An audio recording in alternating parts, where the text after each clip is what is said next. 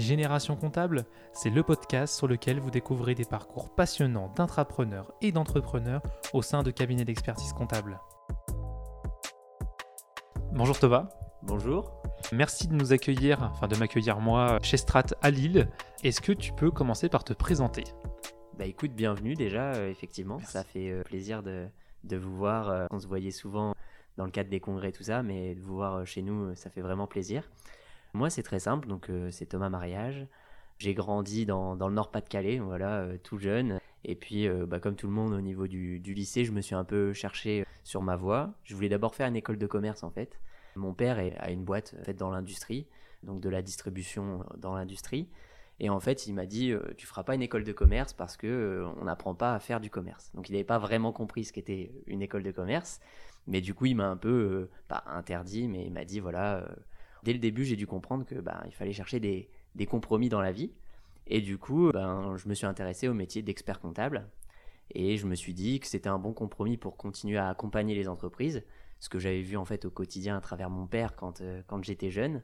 Donc d'avoir l'idée quand même d'avoir euh, potentiellement un jour sa société, de rencontrer des problématiques d'entrepreneurs, mais du coup de l'autre côté du rideau. Donc euh, c'est comme ça que j'ai eu bah, au départ l'idée de, de devenir expert comptable. Donc j'ai cherché une école, hein, comme tout le monde, et puis je suis arrivé donc à commencer mes études de comptabilité. Bon, au démarrage, c'était euh, hyper intéressant parce qu'en fait, euh, je sortais d'un bac S, donc euh, vraiment, alors ça n'existe plus aujourd'hui, mais c'était la filière générale. Et puis, je me suis dit, ben en fait, j'ai jamais fait de comptabilité de ma vie parce qu'au final, dans les filières générales, on savait pas du tout ce qu'était la gestion, etc. Ben, en fait, quasiment 100% de la promo était arrivée en comptabilité, en licence 1, mais au final, n'avait jamais, jamais, jamais vu ce qu'était réellement la comptabilité. Donc j'ai découvert, un peu comme tout le monde, je suis plutôt content euh, de mon choix aujourd'hui. Mais aussi, ça prouve un peu que, ben, voilà, sans, rentrer dans le débat, que ben, au niveau de l'orientation, c'est vrai que, ben, à l'époque du moins, je sais pas si c'est encore pareil, mais on était un peu jeté dans le grand bain et on savait pas trop où on allait. Donc bon, je suis hyper satisfait, donc euh, j'ai eu de la chance, je suis tombé dans, dans la bonne piscine, quoi. Ok, super. Alors pour venir un petit peu avant, tu dis que tu as fait un bac général et à ce moment-là, tu voulais déjà t'orienter vers la comptabilité ou c'était... Euh, non, ouais, c'était complètement flou. Euh, c'est-à-dire que ben, forcément, euh, j'avais plutôt des bonnes notes. Euh, j'avais la chance de plutôt avoir des bonnes notes. Et pour autant, donc du coup, je savais que je voulais pas faire médecine, parce que généralement, de toute façon, c'est droit, médecine, enfin à l'époque du moins. Et je savais que ça m'intéressait pas réellement. J'ai la peur du sang, c'est très intéressant. J'ai la peur du sang, je vois un plat, je suis pas bien. donc, j'avais aucun avenir dans le milieu médical. Bon, par contre, maintenant, je les accompagne, donc c'est assez marrant parce que je retrouve quand même, euh, encore une fois, derrière le rideau, des choses que j'ai appréciées, des valeurs, etc., que, que, je, partageais, que je partageais déjà à l'époque. Mais du coup, euh, ouais, non, je savais pas du tout. Euh, j'ai vu la conseillère d'orientation, bah, c'est dans le cursus, quoi. Mhm. Et elle me disait, à toi, il faut que tu fasses une école de commerce. voilà, bon, je savais pas non plus fondamentalement ce qu'était une école de commerce. Je l'ai découvert après, lors des soirées étudiantes, quand je croisais les, les, gens qui faisaient une école de commerce. Mais du coup, euh, effectivement, non, non, je savais, je savais pas trop. Et ça a été une vraie négociation avec mon père. C'est la première négociation, on va dire, professionnelle que j'avais, que j'avais réalisée. Euh, mon père voulait vraiment pas que je fasse une école de commerce. Pour ma part, en fait, mon père a toujours eu une place très importante dans, dans ma vie. Donc, du coup, son avis comptait énormément. Et oui, ce compromis, euh, au final, aujourd'hui, je peux même lui dire merci, parce qu'au final, j'ai quand même trouvé ma voie. Mais c'était un compromis, ouais. C'était vraiment un compromis. Donc, euh, on va dire, en début de terminale pour répondre exactement à ta question, euh, au moment où on n'a plus trop le choix et qu'on doit trouver euh, un peu sa voie. Quoi. Avant tout ça, quand tu étais plus petit, c'était quoi le métier de tes rêves? Ah, le métier de mes rêves? Alors, bon, ça reste entre nous, hein, bien évidemment. non, le métier, de... Bah, vraiment tout jeune, je suis passionné de sport. Donc au démarrage, je voulais vraiment trouver quelque chose un peu autour du sport. comme beaucoup de jeunes, hein, je pense, c'est, voilà, c'est quand même quelque chose qui attire, de faire un métier passion, on va dire. Ouais. Et puis bon, bah, la réalité euh, des choses fait qu'on se rend compte qu'en termes de débouchés, bah, c'est un peu compliqué. Hmm. J'aimais pas la médecine. Enfin, je savais que j'étais très limité dans, dans le milieu médical, comme je t'ai dit. Donc je savais que faire kinésithérapeute ou euh, ostéopathe ou des choses comme ça, bah, c'était pas trop, euh, pas trop pour moi. Donc le sport, ouais, c'était assez limité en fait. Donc le métier de mes rêves, c'est pilote de Formule 1 encore aujourd'hui. Hein, euh, c'est vrai? ouais, oui, vraiment, je pense que j'ai encore une grande chance de faire une carrière euh, dans, le milieu de la Formule 1. Tu fais du karting un petit peu? Je fais, mais vraiment à titre de loisir. Hein. Non, non, jamais fait en compétition. mais voilà, mais j'ai touché à tous les sports. J'adore ça. Donc le métier de mes rêves, ça serait autour du sport. Bon, peut-être qu'un jour d'ailleurs, dans, dans, le milieu de la compta, on aura des agents de joueurs ou des choses comme ça dans, dans, dans la clientèle. Et, et ben voilà, je serais super content d'accompagner ces gens-là. Et en fait, c'est juste que je me suis rendu compte au fil de l'eau que j'étais curieux. En fait, tout simplement. Si je pense que une des choses qui me définit le plus, c'est la curiosité. Euh, je pouvais jouer au foot, je pouvais faire du théâtre, je pouvais faire vraiment des choses complètement annexes. Je peux m'intéresser à la spiritualité. Enfin voilà, je suis, je suis curieux sur tous les sujets. Et au final, le métier euh, bah, que j'ai choisi me ramène à cette curiosité parce qu'au final, on voit tous les corps de métier. Et c'est ça qui est incroyable. C'est-à-dire qu'un jour, on peut être dans l'industrie, un jour, on va avoir un chirurgien dentiste, et puis en fait, ben, on change sans cesse euh, de, corps de métier. Et puis ben, quand on aime son métier, on a investi. Et donc du coup, euh, moi je suis à fond avec les dirigeants et donc je m'intéresse vraiment à, toutes leurs problématiques. Et du coup, en fait, bah, je me rends compte que j'ai pas choisi un métier, mais j'ai choisi un million de métiers. Et honnêtement, c'est plutôt cool, quoi. Je trouve que c'est top comme, comme, définition un petit peu du métier. Pour venir au niveau des études, aujourd'hui, tu es expert comptable, oui. diplômé et associé de ton cabinet aujourd'hui. Quelles études tu as fait pour, euh, pour arriver là? Alors, il y a deux grandes voies. Euh, il y a soit euh, licence CFA qui amène vers un master CCA. Bon, c'est un peu technique, mais voilà, donc c'est plutôt universitaire, on va dire. D'accord. Et puis il y a une voie DCG, DSCG qui sont plutôt des diplômes d'État. Pour la première partie du cursus. Donc moi j'ai fait une licence donc en trois ans. Une licence, en fait c'est un mélange entre la comptabilité, on va dire 40%, et euh, économie et gestion. D'accord. Donc pareil, euh, c'est quelque chose qu'en bac S, j'avais jamais vraiment côtoyé. Euh, Adam mhm. Smith, la main invisible, des choses comme ça. les gens qui avaient fait ES se sentaient déjà un peu plus à l'aise. Pareil, j'ai été assez curieux et j'ai découvert ce monde-là hein, que je connaissais pas du tout. Et ça m'a intrigué, ça m'a amusé il y a eu beaucoup de droits aussi euh, sur euh, donc la matière de droit, donc droit des sociétés, droit des contrats, etc. sur euh, la partie licence. Et pareil, au final, j'avais assez jugé. Donc mon, mon, frère est juriste de formation, etc. Donc je connaissais un peu et je jugeais ça un peu. Forcément, l'amour fraternel était arrivé là. Donc j'ai redécouvert le droit complètement différemment et sur le fait qu'il n'y avait pas que de la théorie et que en final bah oui c'est beaucoup de théorie mais c'est de l'application c'est de la compréhension au cas pratique comprendre bah voilà dans quel cas on se, on situe tout ça donc j'ai fait cette licence là euh, super intéressant en aparté euh, les meilleures années de ma vie en termes de festivités. Euh, c'est important aussi. c'est important et on a eu la chance de pas vivre le Covid sur cette période-là. Non, mm. non, c'était. En fait, c'était incroyable. Honnêtement, c'était incroyable. On travaillait bien, on était responsable on avait nos années, on les avait bien, euh, largement, etc. On... Mais à côté, on savait s'amuser euh, respectueusement, enfin vraiment. On avait une groupe de copains, un groupe de copains euh, d'une vingtaine de, personnes. C'était énorme, 20 personnes en mmh. groupe, dans une classe de 50. Bon, les professeurs trouvaient qu'on était l'année la, plus dissipée mais on avait les résultats. J'ai l'impression que les profs disent, euh, toujours ça. Euh, vous êtes toujours l'année la plus dissipée. Moi, j'ai retrouvé ça tout le temps aussi. Euh. bah, tu vois, je pensais qu'on était exceptionnel, mais pas du tout. Alors, non, non, non, non, non. non, non, ouais, bien sûr, ouais. Donc, ça doit être une phrase typique, mais, hmm. mais c'était des années incroyables. Et encore aujourd'hui, tu vois, j'en ai des frissons devant toi parce que franchement, j'ai rencontré des gens super.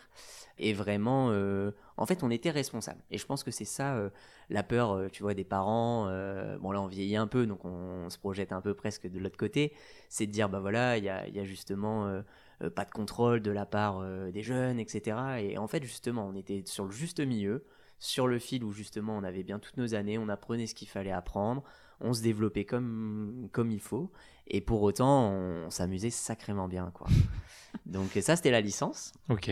Et arrivé au master, donc euh, deux années de master, D'accord. j'ai décidé de le faire en alternance en fait. Ok. Toujours pareil, euh, des valeurs assez familiales, euh, la valeur du travail est très importante dans, dans, le cadre de ma famille. Et aussi, ça m'émancipait. j'ai fait une école payante, j'ai pas peur de le dire. donc sur les trois premières années, bah, c'était du coup mon père qui, qui, finançait mes études. D'accord. Et par contre, en fait, si je faisais euh, l'alternance, euh, bah, justement, c'était l'entreprise euh, qui, qui, finançait cette partie-là mmh. de la formation. Et du coup, c'était aussi une façon de m'émanciper, de remercier aussi ben, voilà, mon père d'avoir fait cet effort et de dire, bah voilà, à partir de maintenant, on s'émancipe, entre guillemets, financièrement sur la partie formation.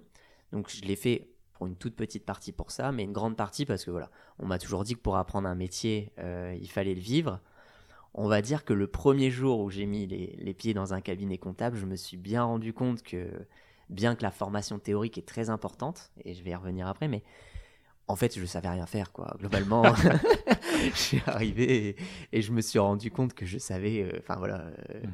et, ça te remet à ta place, et c'est bien, tu vois. Je trouve que c'est un événement de vie que j'ai vécu. Autour de moi, il y avait des, des collaborateurs comptables, etc.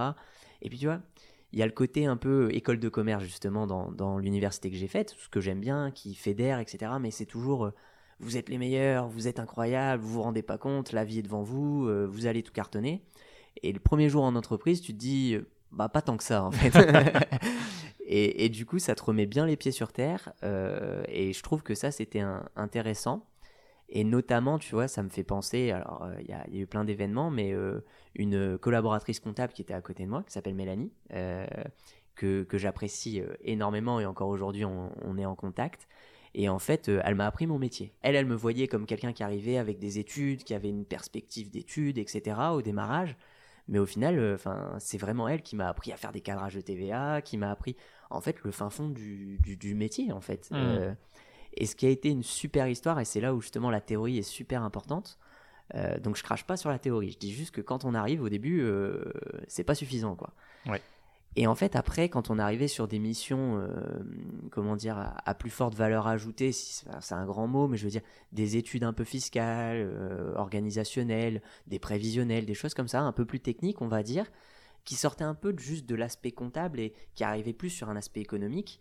Bah forcément là les études m'ont aidé et c'est là où justement, mm. en fait, on a des clés, on s'en rend pas compte. Il faut passer la base, sinon on, se noie, quoi. Mais une fois qu'on est sorti de la noyade, en fait, bah, on a mm. quelques clés. Et ce que j'ai beaucoup apprécié, c'est que justement, ben, il y a eu un moment où euh, j'ai pu rendre à, Mélanie, notamment, bah, cet aspect-là en, disant, bah voilà, en apportant moi aussi, euh, en pouvant lui amener certaines connaissances. Mm-hmm. Et c'était super, tu vois, cette sensation, c'est de dire, bah voilà, tu m'as aidé pendant deux ans, c'est toi qui m'as appris le métier, et là, en fait, bah, je peux te rendre euh, une partie, euh, mmh. je dis pas que j'ai tout rendu, mais une partie, et en fait, ça s'est fait vraiment naturellement et dans la bienveillance, et ça, c'était top, tu vois, c'est vraiment l'humain, tu vois, au cœur des choses. Euh, je me souviens, les premiers clients, et je n'ai pas peur de le dire, tu vois, dès le début, on m'a confronté aux clients. Donc, c'est un choix fort de la part du cabinet. Il y a des cabinets, ils attendent, tu vois, ils se disent, bon, tu fais deux ans en back-office, et peut-être qu'un jour on te laissera parler à un client. Moi, le premier cabinet que j'ai fait, c'était chez Joël Pruvot, donc euh, c'est à Douai. C'est quelqu'un qui a créé euh, tout seul euh, initialement. Il, y a plus de 80 personnes. Enfin, c'est une réussite. Assez, un, gros, assez gros cabinet finalement. un bon cabinet régional, ouais. Vraiment, enfin, bah, de toute façon, tu les vois, hein, les cabinets dans, dans le recrutement. bien sûr. Il y a toute taille, hein, mmh. mais vraiment, et pareil, donc euh, une force de travail, une force de caractère, enfin un personnage quoi. Vraiment, euh, Joël Pruvot, c'est un personnage quoi. Il plaît ou il plaît pas. Et c'est ça qui est, qui est fort, tu vois. Il, reste droit. Je vois bien. Droit sur sa trajectoire et, et, il peut plaire ou déplaire. Moi, j'ai toujours admiré euh, sa façon d'être en fait. Il y a des choses que je préfère, des choses que j'aime moins bien. Enfin, comme moi, tu vois. Mmh. On a tous des qualités, on a tous des défauts. Mais un franc parler, tu vois, quelqu'un de fort. je me suis un peu perdu dans ce que je te disais. Mais du coup, et je suis arrivé dans, dans, ce cabinet. Et du coup, le premier jour, je suis fort du cabinet. Voilà, c'est mm. ça. Le premier jour, il me met face à des clients. Mm. Mais vraiment, donc c'est pas on attend deux ans que tu sois. Je te mets face à des clients et tu sautes dans le grand bain. Et en fait, il m'a donné un seul conseil, qui est un conseil que je donne toujours encore aujourd'hui. Il m'a dit le jour où tu sais pas, jamais tu dis une connerie. ça c'est important. et il me dit tu dis bah voilà, euh, c'est spécifique, euh, je reviens vers vous tu notes bien la question. Hein. et après, tu, vas chercher ta réponse et puis tu l'apportes 10 minutes, 15 minutes après. Et en fait, j'ai fait un nombre d'allers-retours incalculables sur cette phase-là vis-à-vis de Mélanie ou d'autres collègues, enfin Romain, mhm. Céline, etc. Les gens beaucoup plus capés que moi euh, sur le démarrage. Et en fait, c'est comme ça que j'ai appris. Et au final, c'est se retrouver face à la situation. Le premier jour, on te dit des mots comme euh, RSI, donc euh, maintenant ça existe même plus, c'est la SSI, mais tu vois, c'est un régime de sécurité sociale des indépendants. Euh, maintenant, enfin, j'en parle tous les jours, mais en fait, quand tu sors des cours, jamais on t'a parlé de ça, quoi. Et du coup, le premier client, ouais, j'ai reçu mon RSI. Pour moi, c'était trois lettres et je voyais rien, quoi, de ce qu'il me disait, quoi. Et donc, du coup, bah, c'est des choses que tu vas demander par-ci, par-là. Mm. Et ça, ça a été hyper formateur. C'est mm. vraiment, euh, j'ai pas commencé dans dans un Big Four, dans, enfin voilà, dans un grand cabinet. Je dis pas que c'est pas bien de commencer là-bas. Je suis sûr qu'on apprend plein d'autres choses et j'y étais après, donc euh, je vois à peu près euh, ce qu'on y apprend et, aussi ce que les jeunes, euh, en tant que manager, j'ai vu des gens qui se développaient là-bas. Donc, mhm. mais je trouve que le côté débrouille, il n'y a rien de mieux que d'aller dans un cabinet un peu familial à, taille humaine. Et franchement, c'était, c'était assez incroyable comme expérience. Oui, puisque tu dis euh, sur le côté où euh, le client te pose une question, tu n'as pas la réponse. En fait, ce qu'il faut se rendre compte, c'est que si tu attends 10 minutes, un quart d'heure, le client, il n'est pas à la seconde près, en fait. Ah oui, oui, c'est ça. Donc, du coup, tu peux te permettre de dire, bah, je note la question, je reviens vers vous après. C'est ça, et en fait, bah, c'est. Ça te met en confiance sur le côté, bah, en fait, euh, j'aurais pas peur qu'il me pose une question que je ne sais pas parce que de toute façon, je lui répondrai un petit peu après si j'ai j'ai pas la réponse. C'est exactement ça. Je pense qu'en fait, il faut être honnête, on apprend tous tous les jours. Moi, il y a encore des jours où je ne sais pas et hmm. je l'assume complètement. Alors, je te rassure, j'en sais plus qu'avant. non, non, mais euh, c'est vrai qu'il y, a des jours, bah, tu arrives face à une situation, c'est un cas hyper spécifique, euh, tu ne sais pas. Et je pense que dans tous les cœurs de métier, des fois vous allez voir un médecin, il mhm. faut qu'il cherche dans le Vidal, euh, vous allez voir un avocat, il se renseigne. Et je pense que le maître mot de tout ça, et ce que m'a dit euh, Joël Pruvot du coup à l'époque quand il me disait bah, tu dis pas une connerie, par contre tu, tu vas chercher l'info, c'est l'honnêteté intellectuelle. Moi je l'appelle comme ça maintenant. Il faut, être, euh, faut avoir l'honnêteté intellectuelle de dire je ne sais pas. Par contre, je vais chercher. C'est ça. En fait, on ne veut pas se contenter d'un je ne sais pas. Et maintenant, j'attends la même chose des collaborateurs euh, avec qui je travaille. Tu peux me dire je ne sais pas, mais par contre, viens avec une proposition de solution. Dis-moi où est-ce que tu as cherché. On va chercher ensemble. Et voilà. Et en fait, c'est ça. Euh, il y a des moments dans notre vie professionnelle où on ne sait pas, c'est pas grave. Mais mmh. comme tu dis, ce qui compte, c'est de savoir plus tard et donc euh, d'arriver avec une réponse et potentiellement qu'elle soit réactive. Et ça, la mmh. réactivité, bon, alors pareil, ça a beaucoup évolué. Euh, la demande de réactivité depuis que j'ai commencé un peu le, le, métier, même si je suis pas un, vieux loulou, entre guillemets, hein, je peux encore paraître tout jeune. mais effectivement, la réactivité, ça a encore beaucoup, beaucoup, beaucoup évolué. quoi. Tu avais choisi dès le début de faire une alternance dans un cabinet d'expertise comptable ou euh, tu t'étais posé la question ou comment tu as choisi en fait d'aller chez euh, dans le premier cabinet dans lequel tu étais? Globalement, j'avais deux choix qui, s'offraient à moi, c'était l'expertise comptable ou le commissariat au compte. En fait, il y a deux branches dans notre métier, c'est ça, c'est soit l'audit, soit, l'expertise. Et honnêtement, euh, j'ai jamais eu la fibre audit. Donc voilà, c'est un métier qui est complètement différent, tout aussi intéressant. On est obligé de le pratiquer parce que euh, pour devenir expert comptable, alors actuellement c'est un double diplôme, on devient expert comptable et commissaire au compte. Alors diplômé d'expertise comptable et diplômé de commissariat au compte. Commissaire au compte, c'est quelqu'un qui exerce. Donc moi je suis pas commissaire au compte, je suis diplômé de commissariat au compte. En gros, euh, il suffit juste que je m'inscrive à la compagnie, d'avoir un mandat et je suis commissaire au compte. Mais je pratique pas du tout. Et encore aujourd'hui, euh, je le pense, je préfère être spécialisé dans mon domaine. Euh, enfin mhm. voilà, vraiment euh, savoir faire ce que je sais faire, euh, foncer dedans, m'améliorer et aller plus haut, etc. Et, donc du coup, je fais pas de commissariat. Et déjà à l'époque, quand je suis en licence 3, quand je dois choisir mon alternance, je sens que j'ai pas la fibre du commissariat, qui a un peu plus un aspect c'est pas que ça, hein, ça se résume pas à ça, mais un aspect de contrôle quand même des comptes, on certifie des comptes, les comptes sont déjà établis, on, intervient moins dans la stratégie. Alors, on n'est pas censé intervenir dans la stratégie du client, mais on, est un appui en tant qu'expert comptable. Là, on intervient un peu moins sur, cette partie-là. C'est des plus grosses structures qu'on va, avec lesquelles on va travailler. On peut faire des recommandations, mais c'est plutôt sur de la sécurité, sur du process, des choses comme ça. Donc, naturellement, je me suis plutôt porté sur l'expertise. Et encore une fois, euh, c'est, ça vient aussi de mon enfance. Euh, j'ai vu mon père euh, monter sa société, évoluer avec la société, vivre les mauvais moments, vivre les bons moments. Et en fait, c'était ça que je voulais vivre. Tu vois, c'était vraiment de vivre l'entrepreneuriat, quoi, entre guillemets. Alors, pour l'instant, par procuration. Avant d'avoir le cabinet, c'était vraiment par de la procuration avec les clients, à travers les clients. Mais donc, du coup, cet aspect-là, dans le commissariat au compte, il est un peu moins présent. Enfin, Donc, je suis parti naturellement en expertise j'ai fait les job dating, etc. Euh, voilà, que maintenant je fais de l'autre côté de la barrière. Et en fait, euh, pour être totalement transparent avec toi, déjà c'était euh, totalement, le marché était totalement différent dans la comptabilité. D'accord. Aujourd'hui, étant connaît quelque chose avec l'AMA, oui. le marché il est quand même assez fort côté salarié, quoi. Je dis pas que les candidats ont le choix, ça c'est sûr. les candidats ont le choix. Et ils ont aussi quelque chose que j'admire. Tu vois, la génération Z, j'admire ça ils se positionnent. non, vous ne m'intéressez pas. Oui, vous m'intéressez. Et c'est vrai que nous, à l'époque, on avait peur. Enfin, moi, j'assume complètement. Euh, quand on cherchait notre alternance, les cabinets d'expertise comptable, on vous voyait tout le monde. Euh, on avait l'impression, enfin voilà, euh, que c'était le Saint Graal que d'obtenir un poste, etc. Alors, je dis pas que c'est mieux maintenant.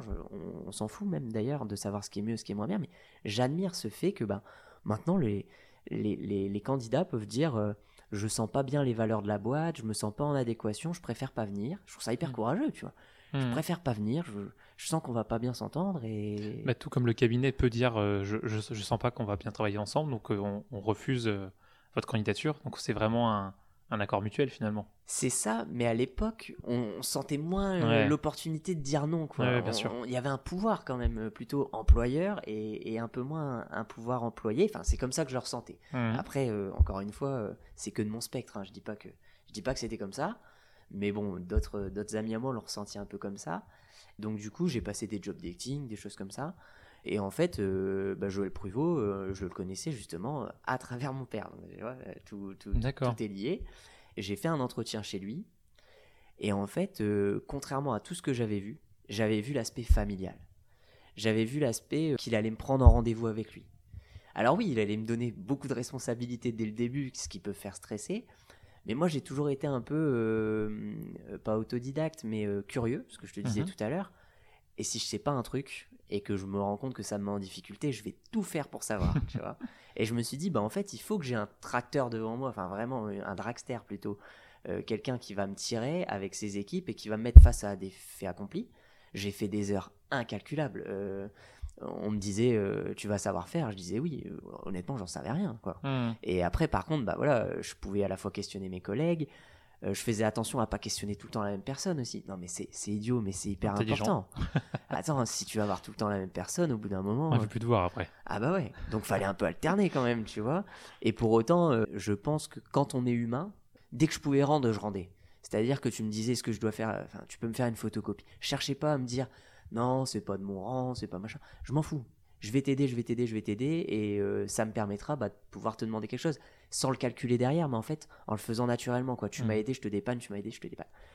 Et du coup, c'est comme ça que j'ai senti euh, que je devais plutôt aller dans, dans ce cabinet. Bah, j'ai eu de la chance parce que je me suis pas trompé. Euh, ça a fonctionné un peu comme ce que je voulais.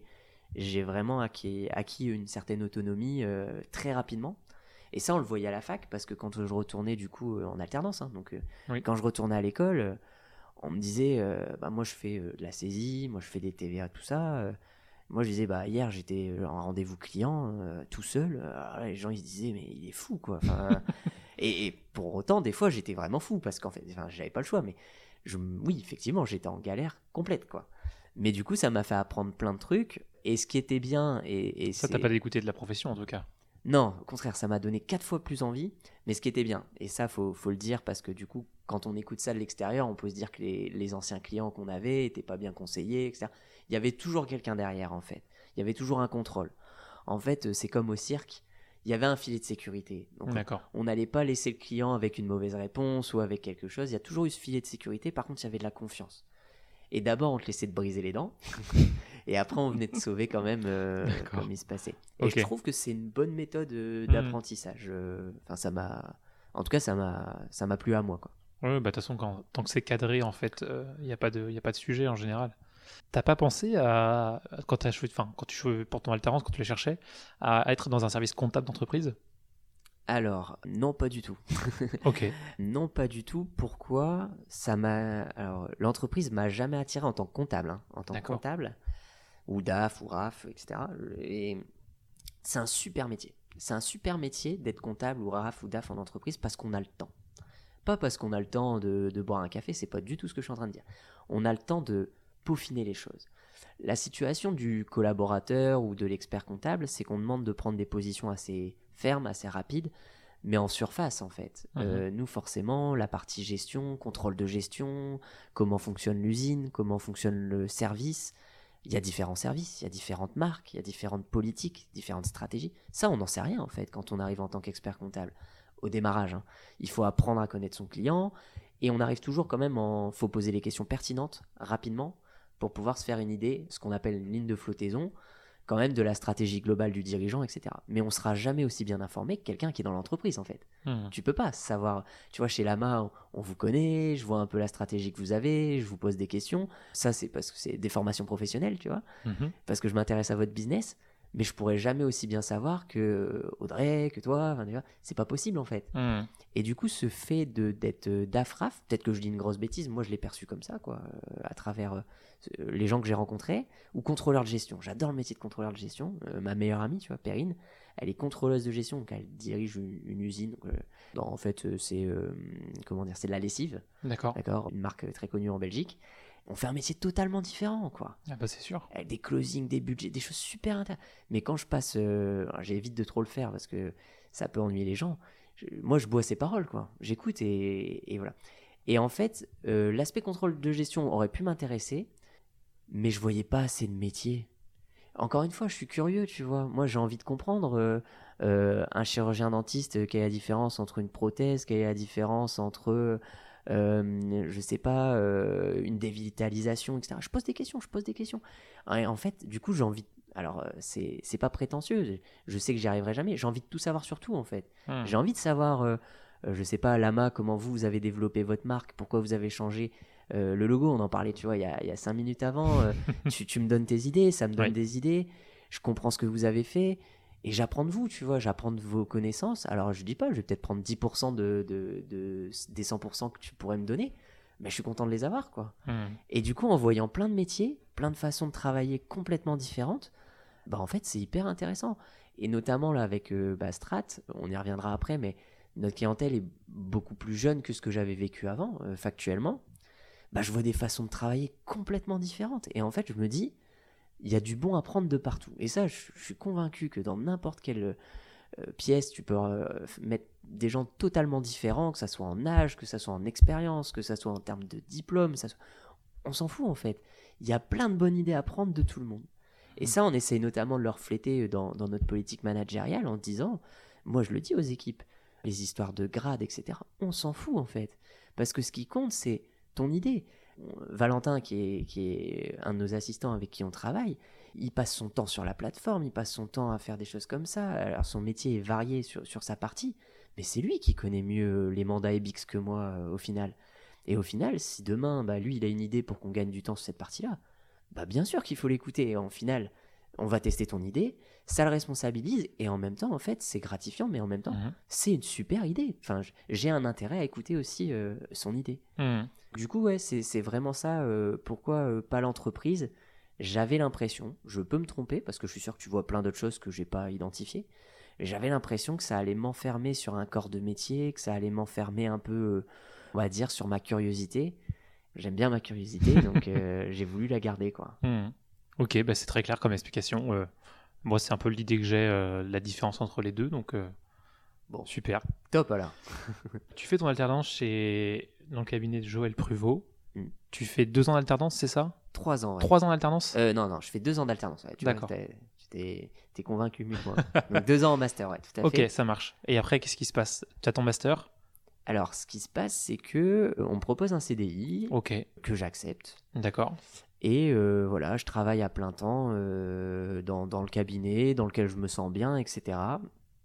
Plus en plus de responsabilités.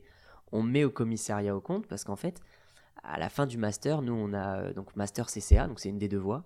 On doit quand même passer deux équivalents, enfin deux, deux matières pour avoir l'équivalence DSCG, qui est le diplôme d'État, on va dire, et qui est le- l'entrée, euh, comme l'équivalent du barreau en termes de droit, à euh, devenir expert comptable stagiaire, qui est le cursus pour devenir expert comptable. Donc en fait, j'accepte le CDI. Euh, la seule chose que je négocie, en fait, c'est des congés sans solde.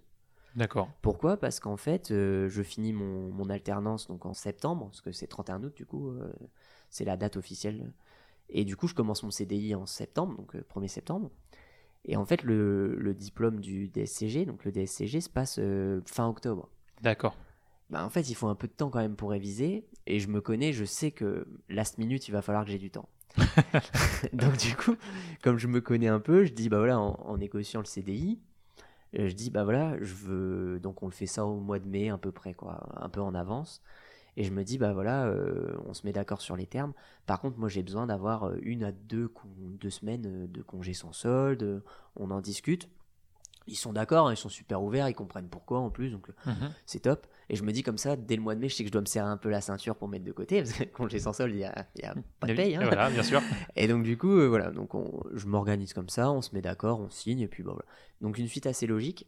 Et là, il y a la période du DSCG. Donc euh, la période du DSCG, c'est un diplôme euh, compliqué. On va dire que c'est les deux matières sont pas simples. Je dis pas que c'est impossible, mais elles sont pas simples. Faut du travail, il n'y a, pas- il y a Mhm. pas de choix. Et euh, j'ai donné euh, donc, euh, des cours de DSCG par la suite. Donc, D'accord. ouais, donc je donnais toujours le même conseil, c'est de dire, euh, voilà, en fait, vous avez deux possibilités. Soit vous le vivez comme un marathon, d'accord? Honnêtement, c'est la bonne méthode. je ne devrais pas dire qu'il y a une méthode meilleure que, que l'autre. Donc vous avez ceux qui vont faire un marathon et ceux qui vont y aller au sprint. Quoi. Hmm. Et moi, je me connaissais et j'ai clairement commencé beaucoup trop tard. T'es plus un sprinter.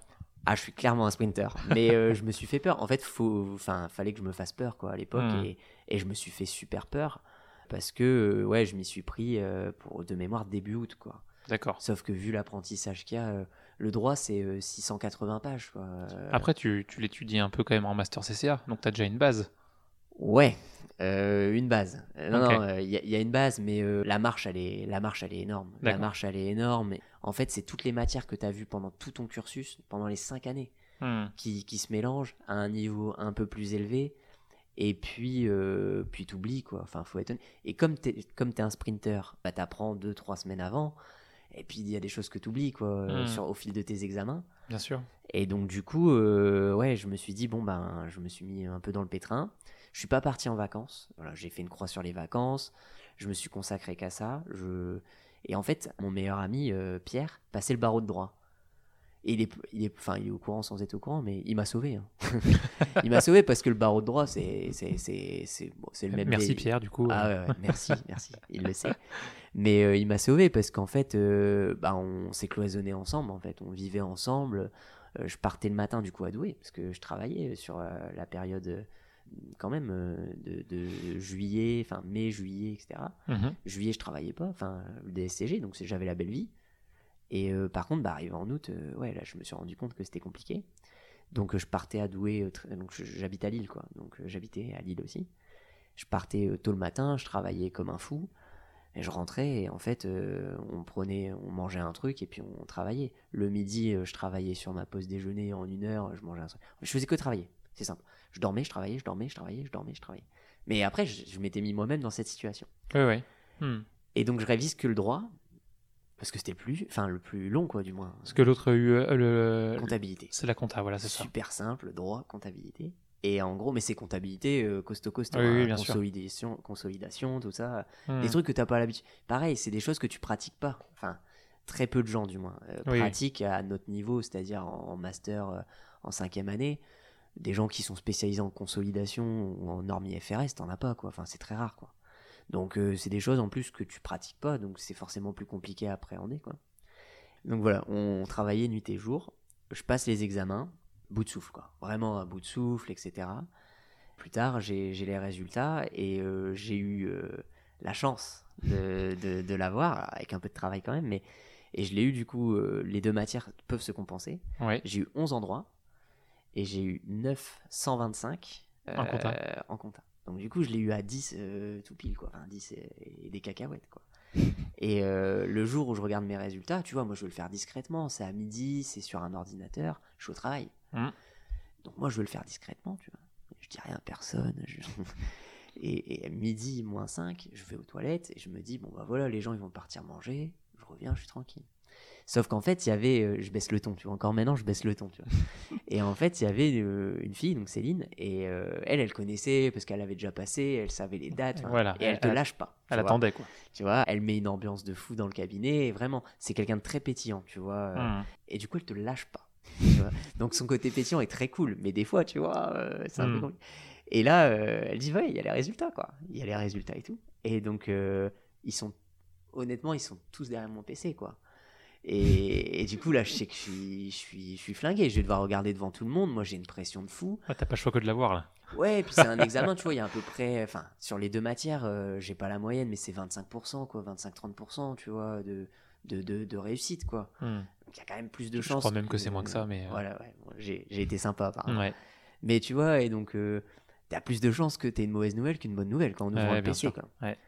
Et on ouvre le PC, et bon, bah, je t'ai je un peu spoilé, mais euh, on voit les résultats. Et je te promets que c'est vrai, je n'arrive pas à faire le calcul dans ma tête. 11 et 925. Et le fait que je. Parce que tu vois que les notes, en fait. Tu Ouais. voyais pas. euh, C'était. Enfin, je voyais pas. euh, Je voyais pas. J'arrivais pas à faire le calcul. Donc, euh, et au final, bref, c'est les gens, tu vois, je commence à entendre des ouais, des trucs, ah, bravo et tout. Et en fait, je l'ai vraiment vécu, j'étais en dehors de mon corps, tu vois. Mais c'est un moment fort, hein. enfin, sans- Mm. enfin, tu vois, l'énergie que t'as mis. Et je connaissais la, la- le travail, tu vois, ça faisait deux ans que je travaillais, mais l'énergie que j'avais lâchée dans le DSCG, j'avais jamais ressenti ça, quoi. Hmm. Et du coup, bah, j'étais super content enfin, de l'avoir. Donc, c'était une aparté sur le DSCG, mais c'était un événement ouais, euh, émouvant, quoi. C'était Ouais, vraiment quelque chose de fort. Et du coup, par la suite, bah, je me suis inscrit en tant qu'expert comptable stagiaire. Directement après le DSCG Ah oui, alors là, Ouais. par contre, tu vois, je suis, je suis hyper conciliant sur plein de choses et tout, mais euh, ça, pareil, c'était négocié dans mon CDI. À partir du moment où j'ai le DSCG, je veux m'inscrire, je veux pas Hmm. qu'il y ait de, de blabla, entre guillemets. euh, Ouais, ouais, ouais. et puis c'est important pour moi, etc. J'ai toujours été comme ça en fait. Euh, sur des choses, je, je, je suis pas capable de concilier. Sur des choses, je peux concilier, sur des choses, je suis pas capable. Et on s'était mis d'accord. Donc euh, ça y est, je commence le cursus, euh, etc. Et donc je travaille une année encore chez, chez Joël Pruvot. Je suis expert comptable stagiaire. Et du coup, bah, il y a le pôle audit. Tu vois, on en a parlé euh, du commissariat au compte. Et puis bah là, euh, on commence à me dire, euh, il y a une place qui s'est libérée, il faudrait que tu fasses un peu de CAC, euh, de toute façon tu en auras besoin pour ton cursus. Et ben, je suis curieux quoi. Donc je dis, allez, euh, je vais faire un peu de CAC. Donc j'ai fait un peu de commissariat au compte, enfin d'audit, à, à- à mon niveau. Et puis bah pareil, donc tu recommences en fait. C'est ça le truc, c'est que tu recommences, t'arrives, tu sais rien faire. Enfin j'abuse quoi, mais t'as d'autres qualités. Tu connais la compta déjà. Ouais, en fait c'est ça. En fait, Tu en- sais comment c'est construit. Ouais, t'as d'autres qualités, Mm. c'est-à-dire que bah, un auditeur voit moins certaines choses, parce qu'il parce qu'il le voit moins, toi tu vois plus certaines choses. T'arrives avec un bagage, donc ça c'était plaisant, Mm. mais tu recommences au bas de la pyramide, quoi, entre guillemets, à reposer des questions, euh, c'est quoi une circularisation? J'abuse, mais t'avais des connaissances, mais tu recommences, quoi, c'est un métier à part, et, et encore aujourd'hui, et euh, je le dis toujours, je suis diplômé de commissariat au compte, je dis factuellement que je suis moins bon qu'un auditeur sur le commissariat, et c'est normal. Tu, tu pratiques pas, quoi. Donc, euh, euh, il y a des auditeurs euh, qui sont bien plus compétents que, que certains diplômés de commissariat au compte. C'est normal, c'est un double diplôme. Hmm, Donc, bien sûr. euh, donc voilà, donc tu recommences à zéro, machin et tout. Ça me plaît, puis t'as un peu de déplacement, un peu plus que ce que j'avais. Bon, c'est c'est sympa. euh, Mais je sens que j'ai pas l'alchimie que j'ai euh, avec euh, l'expertise comptable. Et puis, euh, voilà, bah, on, on parlait dessus.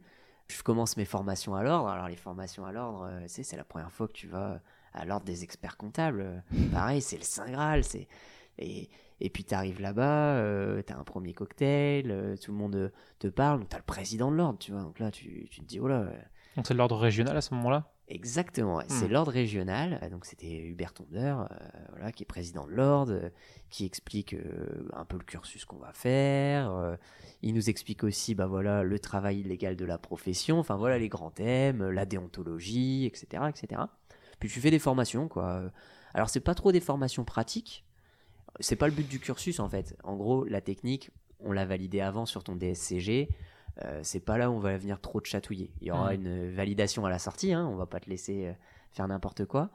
Mais en fait, on t'apprend à être un confrère. Honnêtement, on t'apprend la déontologie, on t'apprend à, à pas euh, voilà, dépasser des lignes, à respecter l'ordre, euh, à faire des travaux de qualité. voilà.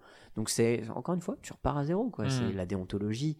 euh, tu l'avais pas vu pendant ton cursus technique et, et du coup bah là on, on commence à apprendre qu'est-ce qu'il doit y avoir dans un dossier de travail? Donc tu le vois en tant que collaborateur comptable parce qu'on te le demande en Mhm. fait c'est ça Oui, oui, oui. mais là tu comprends pourquoi en fait on te ça. demande euh, de Tu faire prends un... une posture un peu plus haute en fait de, de qu'est-ce qu'un expert comptable. euh, c'est carrément ça hmm. en fait euh, tu, tu comprends des travaux que tu faisais euh, parce qu'on te demandait de les faire et parfois honnêtement tu disais Pff, tu vois euh, nous emmerde avec ça. Ouais, ouais, non, tu disais, ouais, pourquoi on fait ça, machin, tout ça. Et en fait, là, je- la lutte anti-blanchiment, maintenant, tu vois que tu es de l'autre côté. euh, tu sais que ton nom, euh, il- tu, tu le signes, etc. Qu'est-ce qu'on a fait pénalement Voilà, Hmm. exactement, on rigole pas, quoi. Hmm. Et du coup, euh, tu comprends mieux. Et en fait, quand tu comprends mieux, t'expliques mieux. Et du coup, moi, ce que j'ai adoré sur ce parcours un peu d'expert comptable stagiaire, donc j'ai fait un an chez Joël Pruvot et après deux ans dans, dans, dans, l'autre cabinet, bah en fait, c'est que je commençais à pouvoir dire aux collaborateurs, euh, euh, sans aucune prétention, hein, mais ouais, mais en fait, on fait ça parce qu'il y a ça, et, et du coup, on comprenait qu'il y avait un vrai risque pour l'expert comptable et que c'était bien de le faire, etc. Et en fait, c'est beaucoup plus motivant quand tu comprends euh, pourquoi tu le fais. Et du coup, voilà, c'était aussi hyper intéressant. Et puis, euh, j'arrivais un peu sur euh, la fin d'un cycle, mais je pense que tu vas y arriver. J'arrivais un peu euh, sur la fin d'un cycle dans ce cabinet. D'accord. Donc voilà. Alors pourquoi, t'arrives à la fin d'un cycle euh, sur, sur quelle partie euh, Quelque chose en particulier Sur les évolutions Sur le, le, la clientèle que tu avais Sur. C'est un peu de tout en fait. Et là, alors il y a une chose que je veux pas oublier de te dire. Donc si j'oublie, surtout faut me le redire. C'est, le jour où, où j'ai dit à, à Monsieur Pruvot que, que je partais de son cabinet. Il y a eu une réaction incroyable. Ouais, je le dis tout de suite, comme ça c'est fait. il a eu une réaction incroyable. J'étais en, en Tunisie euh, en déplacement avec lui. Et il a eu une réaction incroyable, c'est que moi j'avais peur de lui dire, tu vois, c'était mon mentor. Enfin, hmm, je, puis j'avais, honnêtement, j'avais peur aussi de lui. Tu vois. Quelqu'un de très imposant, euh, des grosses mains et tout ça. Non. Et, mais tu vois, il est imposant et c'est une vraie, c'est une vraie stature, quoi. Et, hmm. et, euh, et tu, tu te dis, je le trahis un peu, tu vois. Il y a toujours cet aspect un peu émotif, quoi, émotionnel tout ça. Et puis je prends mon courage à deux mains, quoi, un moment. En fait, il me donne des travaux pour dans un mois. Il il me dit, ça, tu vas piloter. Parce qu'en fait, j'étais sur beaucoup de, de, de, de projets, en fait. J'étais très investi. Et ça, maintenant, je le vois un peu de l'autre côté. Quand tu as un collaborateur qui est hyper investi, ouah, c'est, génial, quoi. Hmm. et, et du coup, bah, il venait de me dire euh, ça, euh, Thomas, euh, tu vas le développer avec moi et tout. Super confiant, super gentil. Et moi, je savais, tu vois, que je devais donner ma, ma lettre de démission. Ça faisait quatre jours que je dormais pas, euh, tu vois, et je me disais, euh, il me dit ça, faut que j'y aille, quoi. Là, j'ai, Bah oui. plus le choix, quoi. Hmm. Et au final, maintenant, je me dis, euh, j'aurais dû y aller le premier jour, en fait. C'est, c'est horrible de d'être là et de te dire, j'attends le bon moment. En fait, il y aura Il y a jamais, jamais de bon moment. Ah il y aura jamais de bon moment. Plus t'attends, plus de, pro- de projets à faire. Ouais, et puis tu sais, tu commences à dire oui pour un truc dans une semaine et tu te dis, mais attends, est-ce que j'aurai le temps de le faire? Au final, c'est. Enfin bref. Mais donc oui, il fallait y aller.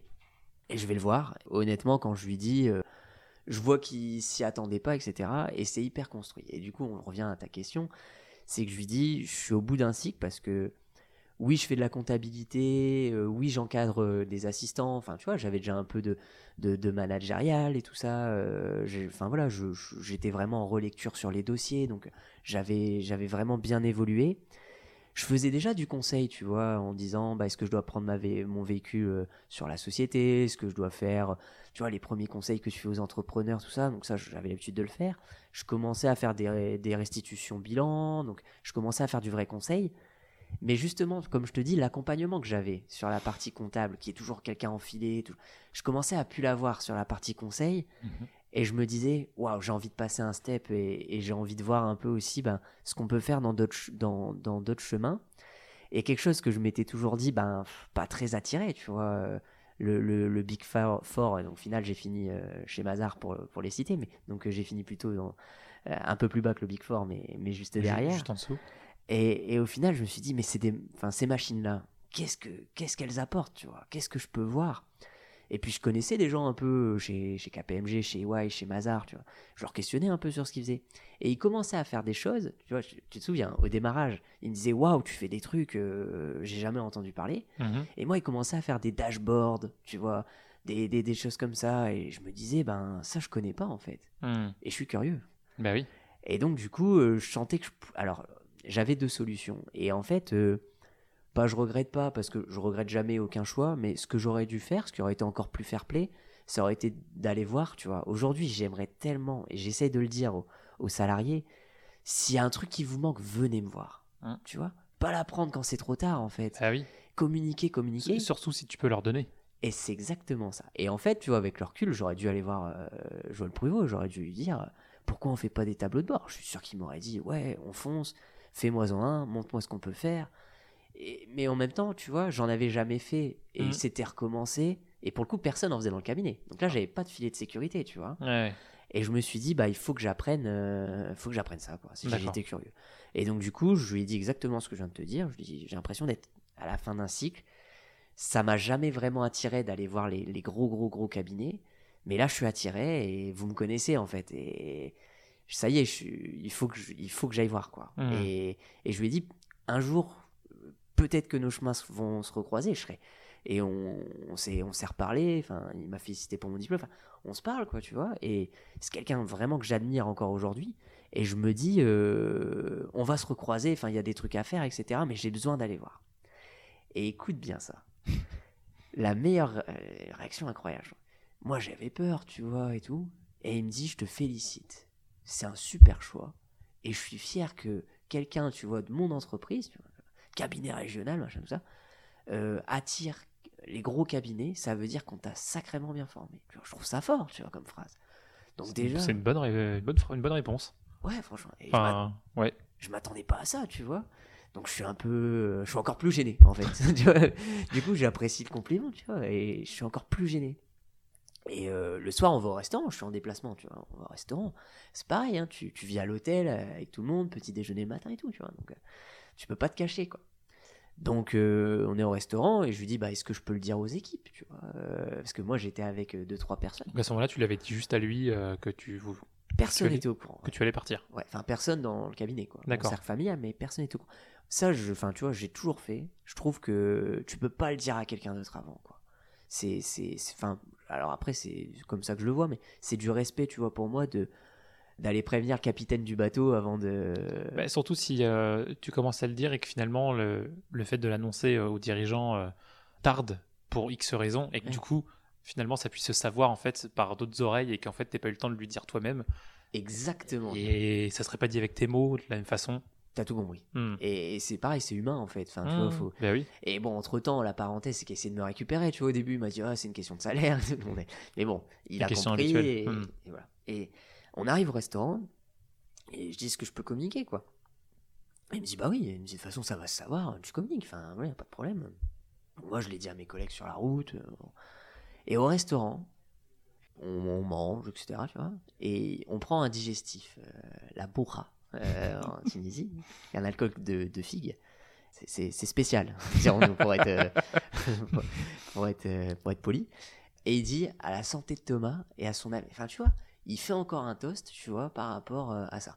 Franchement, j'étais sur le cul et encore aujourd'hui, tu vois, c'est. un vois- remerciement pour les, les trois, deux, trois années que tu as passé avec lui. euh. Ouais. Mais tu Ouais. vois, genre, euh, on avait un respect mutuel et encore aujourd'hui, tu vois, je suis ému euh, de, de cette situation. Alors, je suis très émotif hein, comme personne, mais et je suis ému de cette situation parce que tu vois, c'était humain et c'était c'était fort, tu vois. Et j'en Mhm. ai qu'un bon souvenir du coup du cabinet. Et il faut savoir que du coup, pour euh, ma sortie du cabinet, j'avais euh, un mois de préavis, je crois, ou quelque chose comme ça. J'ai taffé, mais tu vois, j'ai tout donné, quoi. Après, et tu vois, encore une fois, c'était humain, c'était pas calculé. Mais avec ce qu'il m'avait fait, je pouvais que lui donner 220% de, de ce que j'avais. J'ai fini à des 20h, 21h au cabinet. Tu vois, normalement, enfin, Pour finir sur une bonne note. euh. Ouais, et puis je voulais finir ce qu'on m'avait demandé, etc., finir les bilans, etc. Je... Alors, j'ai pas tout, j'ai pas pu tout faire, tu vois. Et, bien sûr, c'est normal. et dans n'importe quel cabinet, quand tu pars, je suis sûr que mon nom a dû jaser et c'est normal sur certaines choses. J'en sais rien en vrai, mais tu vois, ça arrive très souvent qu'on dise ah il est parti, il a pas fait ça, parce que tu peux pas en fait tout finir euh, globalement. Peut-être qu'ils ont dit euh, Ah bah ça va, il m'a laissé que deux dossiers euh, non terminés et finalement. euh, Bah j'en sais rien, tu vois. Mais en tout cas, euh, je me suis donné à fond. Et ça, ça, ça, je pouvais le maîtriser. Après ce qu'on a dit de moi, ça, j'en sais rien. Mm. Mais ce que je pouvais maîtriser, c'est que je me suis donné à 200%. Et le fait qu'il ait fait ça, tu vois, c'est, le début. Hein, euh, en tant que toi, manager, tu commences à... Bah tu vois, ça m'a donné un peu un exemple managérial à me dire, bah tu vois, même dans les décisions, euh, dans les, les annonces un peu les moins sympas que tu reçois, bah tu peux avoir un, un beau geste et on te le rend, tu vois. Et Mm. c'est pas calculé, mais on... c'est sûr qu'on te le rendra, tu vois. C'est comme ça que je pense, quoi, en tout cas. Ouais, je pense pareil, donc euh, très bien. Euh, du coup, tu pars Ah oui. du cabinet Joël Pruvot et tu arrives chez Mazar. Ouais, nouvelle aventure. ouais. Nouvelle aventure. Donc là, tu aventure. passes du cabinet, euh, du beau cabinet régional Ouais. à euh, cabinet numéro 5. Ouais. Allez, ça c'est c'est quelque chose. Bah, je suis hyper stressé. hein. non, non, c'est c'est hyper simple en fait. Déjà, l'entretien, je fais un entretien, euh, je m'en souviens encore très bien. Il m'arrive un truc qui m'arrive très souvent dans la vie. J'ai un sens de l'orientation proche du néant. C'est aussi simple que ça. Et donc, je fais comme tous les gens qui ont un sens de l'orientation proche du néant. J'utilise Waze. Jusque-là, ça va. Me demande pas pourquoi. Ça m'est arrivé deux fois dans ma vie. euh, pour ça et pour l'aéroport. Je mets Mazar. Et en fait, ils avaient déménagé. Et je savais pas en fait qu'ils avaient déménagé. euh, ils étaient à Villeneuve d'Ascq, bah, pas très loin hein, fondamentalement. Je prends une avance colossale parce que je me connais, tu vois. Et au final, je me perds, je me repère, je me repère, etc. Et je sens, tu vois, tu sais, le stress qui monte et, et la goutte là qui commence à arriver. le- Et je dis, enfin, tu vois, c'est pas possible que je, je vais rater le truc. J'arrive honnêtement, euh, j'ai roulé, c'est pas bien. Alerte euh, sécurité routière, on ne retiendra pas ce que je vais dire derrière. Les prescriptions maintenant non, non, mais c'était pas bien et il faut pas le faire. Et, et avec la maturité, j'aurais pas dû le faire. J'ai roulé vite, quoi, vraiment pour arriver. J'ai jeté la voiture sur le parking et, et je suis arrivé une minute avant, quoi. Et au final, t'as trouvé. J'ai trouvé une minute avant et, et voilà. Mais donc, je suis arrivé bien stressé, quoi. Euh, une bonne montée d'adrénaline. Costard cravate, hein, pareil. hein. Mhm. Euh, j'avais, j'avais mis ça deux fois dans ma vie. euh, T'en mettais pas dans l'ancien cabinet? non, non, non. Chemise, tu vois, quelque chose de, de propre. euh, mais pas, mais pas, mais pas oh, costard cravate. Pas costard cravate, quoi. Hmm. Donc, déjà, mettre une faire un nœud de cravate. Et écoute, quand t'as pas l'habitude, et bah, et t'apprends, tuto YouTube. hein, Mhm, euh, on est de cette génération. Et donc, j'arrive, et puis voilà. Et donc, il y avait une responsable ressources humaines et une manager de, de chez Mazar. Donc, il faut savoir que euh, manager, c'est un grade euh, important. hein. Enfin, tu vois, Mhm. c'est, tu, tu pourras pas vendre des couleuvres euh, à quelqu'un comme ça. Et en gros, euh, on commence. J'avais fait d'abord un test, tu sais, un test euh, technique. Je rends mon test technique et puis j'ai des questions. Alors, on parle surtout bah, de mon expérience chez Joël Pruvot, qu'est-ce que je fais, qu'est-ce que je fais pas, etc.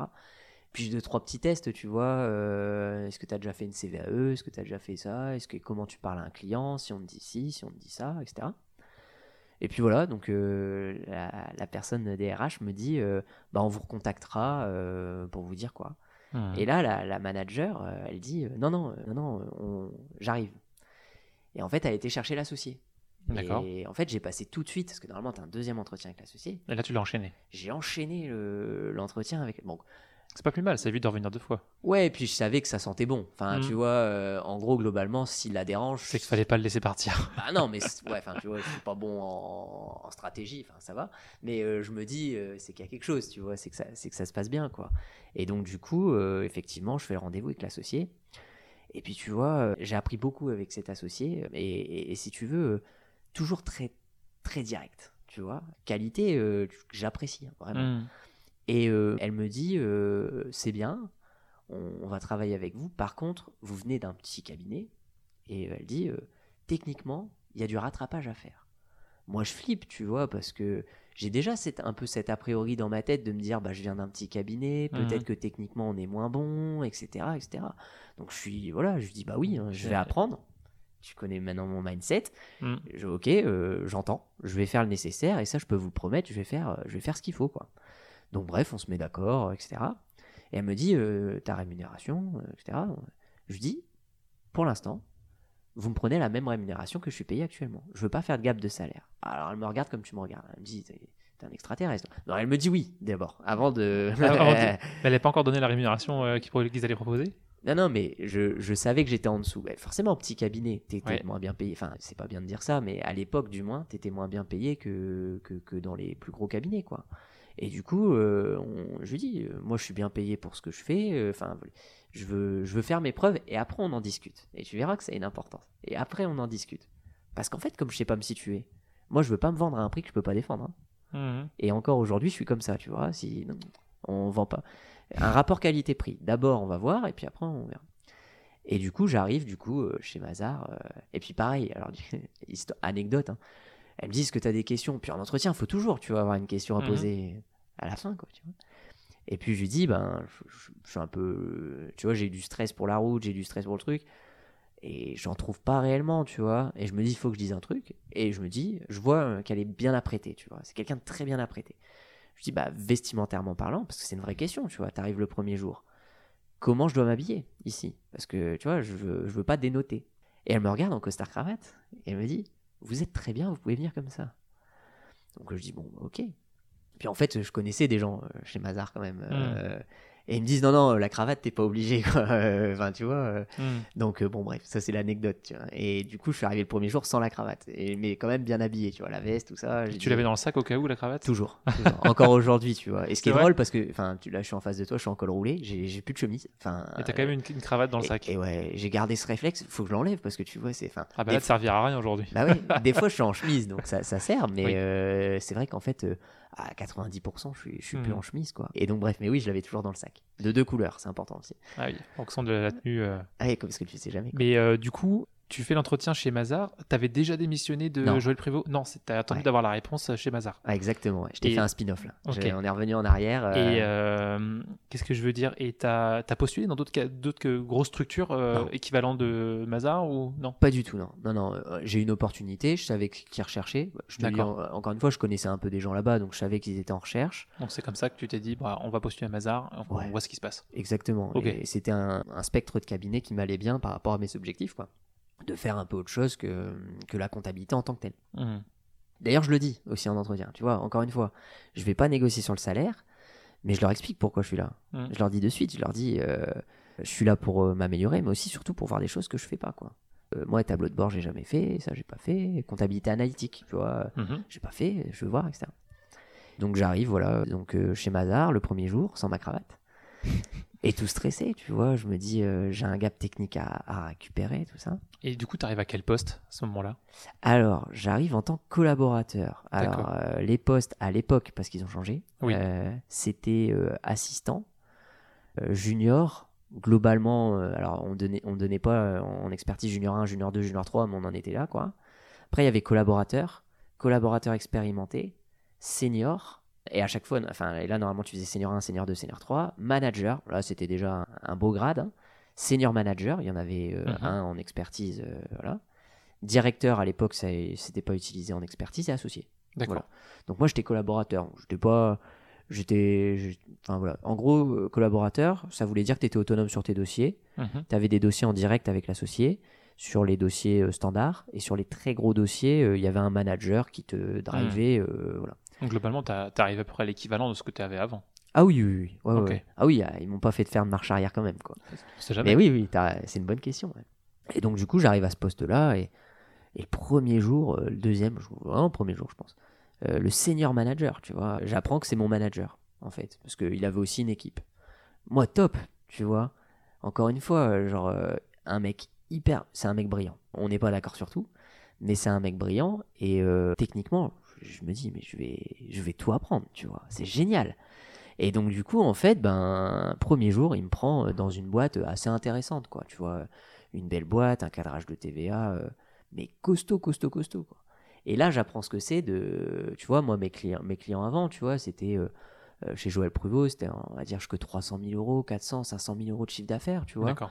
C'était taille humaine, quoi, encore une fois. Mhm. Euh, J'avais un gros client à un million, mais c'était vraiment euh, incroyable. Et là, c'était déjà des, des belles boîtes. Premier jour, je me dis, euh, ouais, il y a un gap technique à récupérer. euh, Enfin, voilà, ça va, mais je sens que je suis re dans l'apprentissage. Je suis sorti de ma zone de confort. Donc ça, c'est le niveau des, enfin, la taille des entreprises qui a fait que. Premier jour, ouais. Dans la taille dans laquelle où je suis. hein. C'est Mm. important, hein, tu vois. Mm. là, et, et je me dis, punaise, c'est ça tous les jours. Je reviens sur une phase quand même où il faut que je me donne pour réapprendre, etc. etc. Et avant d'aller sur du tableau de bord, tout ça, je vais déjà euh, travailler dessus. euh, plus grosse boîte, plus gros volume. En fait, c'est pas plus compliqué, mais il faut appréhender les volumes, tu vois. Et Mhm. moi, à l'époque, j'ai jamais touché Excel. Jamais touché Excel. Ah ouais? Ouais, parce qu'en fait, euh, on utilisait les logiciels comptables, euh, etc. J'ai jamais touché. En fait, quand il n'y a pas beaucoup de volume, euh, à l'époque, Excel n'était pas tu vois, réellement indispensable. Je dis j'ai jamais touché, enfin, à des, des sphères euh, intéressantes, oui, oui. tu vois. Mhm. et, et, et je suis un observateur, tu vois. Surtout quand je suis dans cette phase-là où je me dis, il y a un truc à aller chercher, et t'es pas au top, quoi. euh, J'observe. Et je vois le senior manager, une machine sur Excel. tu vois.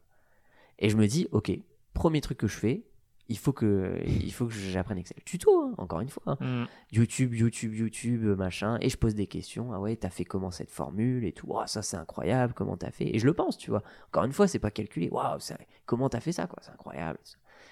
Et en fait, euh, pour les gros dossiers, j'ai compris que c'était là, en fait, le gap technique que je devais passer, c'était d'appréhender ces, ces volumes de flux, en fait. Donc au final, ça a été, et je me suis rendu compte que ben, c'était quoi 1, 2, 3, 4 dossiers sur mon portefeuille en fait. Euh, la taille de l'entreprise, c'était juste en fait le premier jour, on m'a mis sur une boîte comme ça. Mmh. Mais en fait, le reste des entreprises, c'était plus quand même ce que je connaissais, quoi. Mmh. Et donc, du coup, j'ai eu à peu près deux casquettes. Euh, au début, en fait, ils me mettent que sur deux grands groupes, quoi. Euh, j'ai quelques boîtes, tu vois, que, un peu à taille humaine, une dizaine. Puis j'ai deux grands groupes avec le senior manager au-dessus de moi. Euh, Je bosse comme un fou et puis voilà. Bon, bref. On arrive au moment de l'entretien, donc c'est six mois après. Ça fait six mois que je suis dans la boutique. Je sens que ça se passe bien. Je sens que ça se passe bien. Je fais mes évaluations. Et puis, tu vois, moi, ce, ce milieu-là, je le connaissais pas. Tout le monde se connaissait. Il n'y avait pas vraiment d'évaluation à faire. Et en fait, ce que j'ai compris, c'est que c'est dur de changer de cabinet. C'est dur. C'est dur parce que tu as tes clients qui te font confiance dans ton premier Mhm. cabinet. Tu as tes collègues. C'est important. hein. Tes collègues te font confiance. Mhm. Et tu as aussi les associés qui te font confiance. Et en fait, regagner la confiance de tout le monde, ça met du temps. hein. Et puis euh, se mettre dans la, c'est se mettre dans l'inconfort que de changer de enfin, d'entreprise ou, ou de poste et le, on n'aime pas ça. Ouais. Donc euh, c'est comme ça. hein, donc, euh, Exactement. Et tu dois tout recommencer, quoi. Donc, euh, tu dois retrouver. Et c'est normal, hein, moi le premier. Enfin, quand t'embauches, bah, les, les premiers jours, il n'y a pas 100% ta confiance. Ils ont ta confiance sur leur envie, tout ça, mais sur leur rendu technique, bah, forcément. hmm. Et puis moi, Joël, il savait à peu près euh, là où je pouvais. euh, il y avait deux experts comptables, un expert comptable salarié, euh, Patrick Véret, qui était un. Pareil, j'ai appris énormément, tu vois, avec lui. Donc en fait, moi, j'avais deux éponges. À la fin, il savait à peu près là où euh, j'étais safe. Et puis les endroits un peu plus capés où il faut aller quand même me challenger et il pouvait trouver quand même des erreurs, quoi, à gratter, etc. Quoi. Que là, tu recommences tout et c'est normal. En tant qu'associé, tu sais pas euh, le niveau de la personne et où est-ce qu'il faut gratter et où est-ce qu'il faut pas gratter. Donc tu vois, pareil quoi, je me dis, euh, faut tout recommencer, faut regagner la confiance, mais je sens que ça se passe bien. Je sens que ça se passe bien. Et en gros, on arrive au moment des évaluations, j'ai que des bonnes évaluations et tout, je me dis, bon, bah, ok, là on va pouvoir parler salaire. Là, on revient sur le sujet. Et on revient sur le sujet. Et en fait, durant les six mois, à la fois je travaillais sur les, sur, sur, sur les groupes et aussi sur mes petits dossiers. Et je me rendais compte, tu vois, le premier petit dossier, entre guillemets, que j'ai fait, je vais rendre le dossier, je dis, c'est un test. Je le donne comme ça à l'associé, tu vois. Je dis, David, il s'appelait David, je dis, c'est un test, quoi, c'est une blague. tu vois. Et en fait, euh, la personne qui avait, qui avait saisi, enfin bref, euh, il y avait une histoire de TV. Et en fait, avait fait un truc un peu, pas grossier, mais tu veux, enfin un truc. euh, et, et je dis, bah, ils ont fait exprès, tu vois, pour voir si je réagissais. Et en fait, non, ils savaient pas, tu vois. Hmm. Et c'est là où, en fait, je me suis rendu compte qu'en termes de technique, honnêtement, ça allait. Et Hmm. cette idée reçue de se dire que les bigs en technique forment mieux, bah oui, sur les très gros dossiers. C'est ça, en fait, la vraie réponse. Hmm. Sur les petits dossiers, je dis pas que c'est mieux, je dis pas que c'est moins bien, je, je, je vais pas me positionner. J'ai mon idée, mais euh, je vais pas me positionner. Mais euh, en fait, ils forment de manière différente. Euh, Il y a plus de process, il y a plus de rigueur sur des choses, ça c'est vrai. Par contre, sur les contacts clients, toi, tu es en avance, tu vois, parce que tu t'es tellement débrouillé à, à chercher des questions, mais inimaginables. Toi, depuis le jour 1, tu étais avec les clients. Donc, euh, C'est ça, tu es opérationnel, tu vois, et, Mm. et- et au final, euh, tu t'en rends compte parce que les gens viennent te poser des questions, en fait. hmm. Et, ça, ça a été plutôt la deuxième phase. Mais donc, au bout de six mois, voilà, on négocie. Et moi, j'avais le même niveau qu'une personne, tu vois, avec qui on a fait toute notre fac ensemble. Donc, c'est un super, euh, un, un super moyen. Je vois qu'on a les mêmes évals. Et puis, euh, on arrive au moment de la restite. Donc, faut savoir qu'à l'époque, je, ne suis plus là-bas, donc je, dis que ce que j'ai vécu. Il n'y avait pas vraiment de, débat, euh, comment dire, euh, il n'y avait pas vraiment de débat, c'est-à-dire que tu avais une évaluation, tu avais un manager qui, qui te défendait en comité, mais le comité actait ton augmentation, ton passage de grade. Mais je veux dire, c'est pas, t'arrivais pas devant l'associé et dire bah attendez, je suis pas trop d'accord. euh, Enfin, ça se Mm. fait pas trop quoi. Euh, tu vois, c'est Mm. c'est c'est pas la, c'était pas la politique de la maison. Et moi, en gros, euh, on me dit, euh, alors la personne qu'on a le même niveau vient de passer avant. Et je sais qu'elle a pris un grade, qu'elle est passée senior. Tu vois, qu'il y a un grade parce qu'ils ont enlevé le grade justement collaborateur expérimenté. Donc, je me dis waouh, enfin c'est un grade, c'est un grade important, tu vois. Et euh, ça t'amène à faire justement ce que je veux faire. La, la différence entre un collab et un senior, c'est que le senior, il doit faire un peu d'études fiscales pour les associés, tu vois. Il va sur des missions exceptionnelles. Tout ce que je suis venu chercher, tu vois.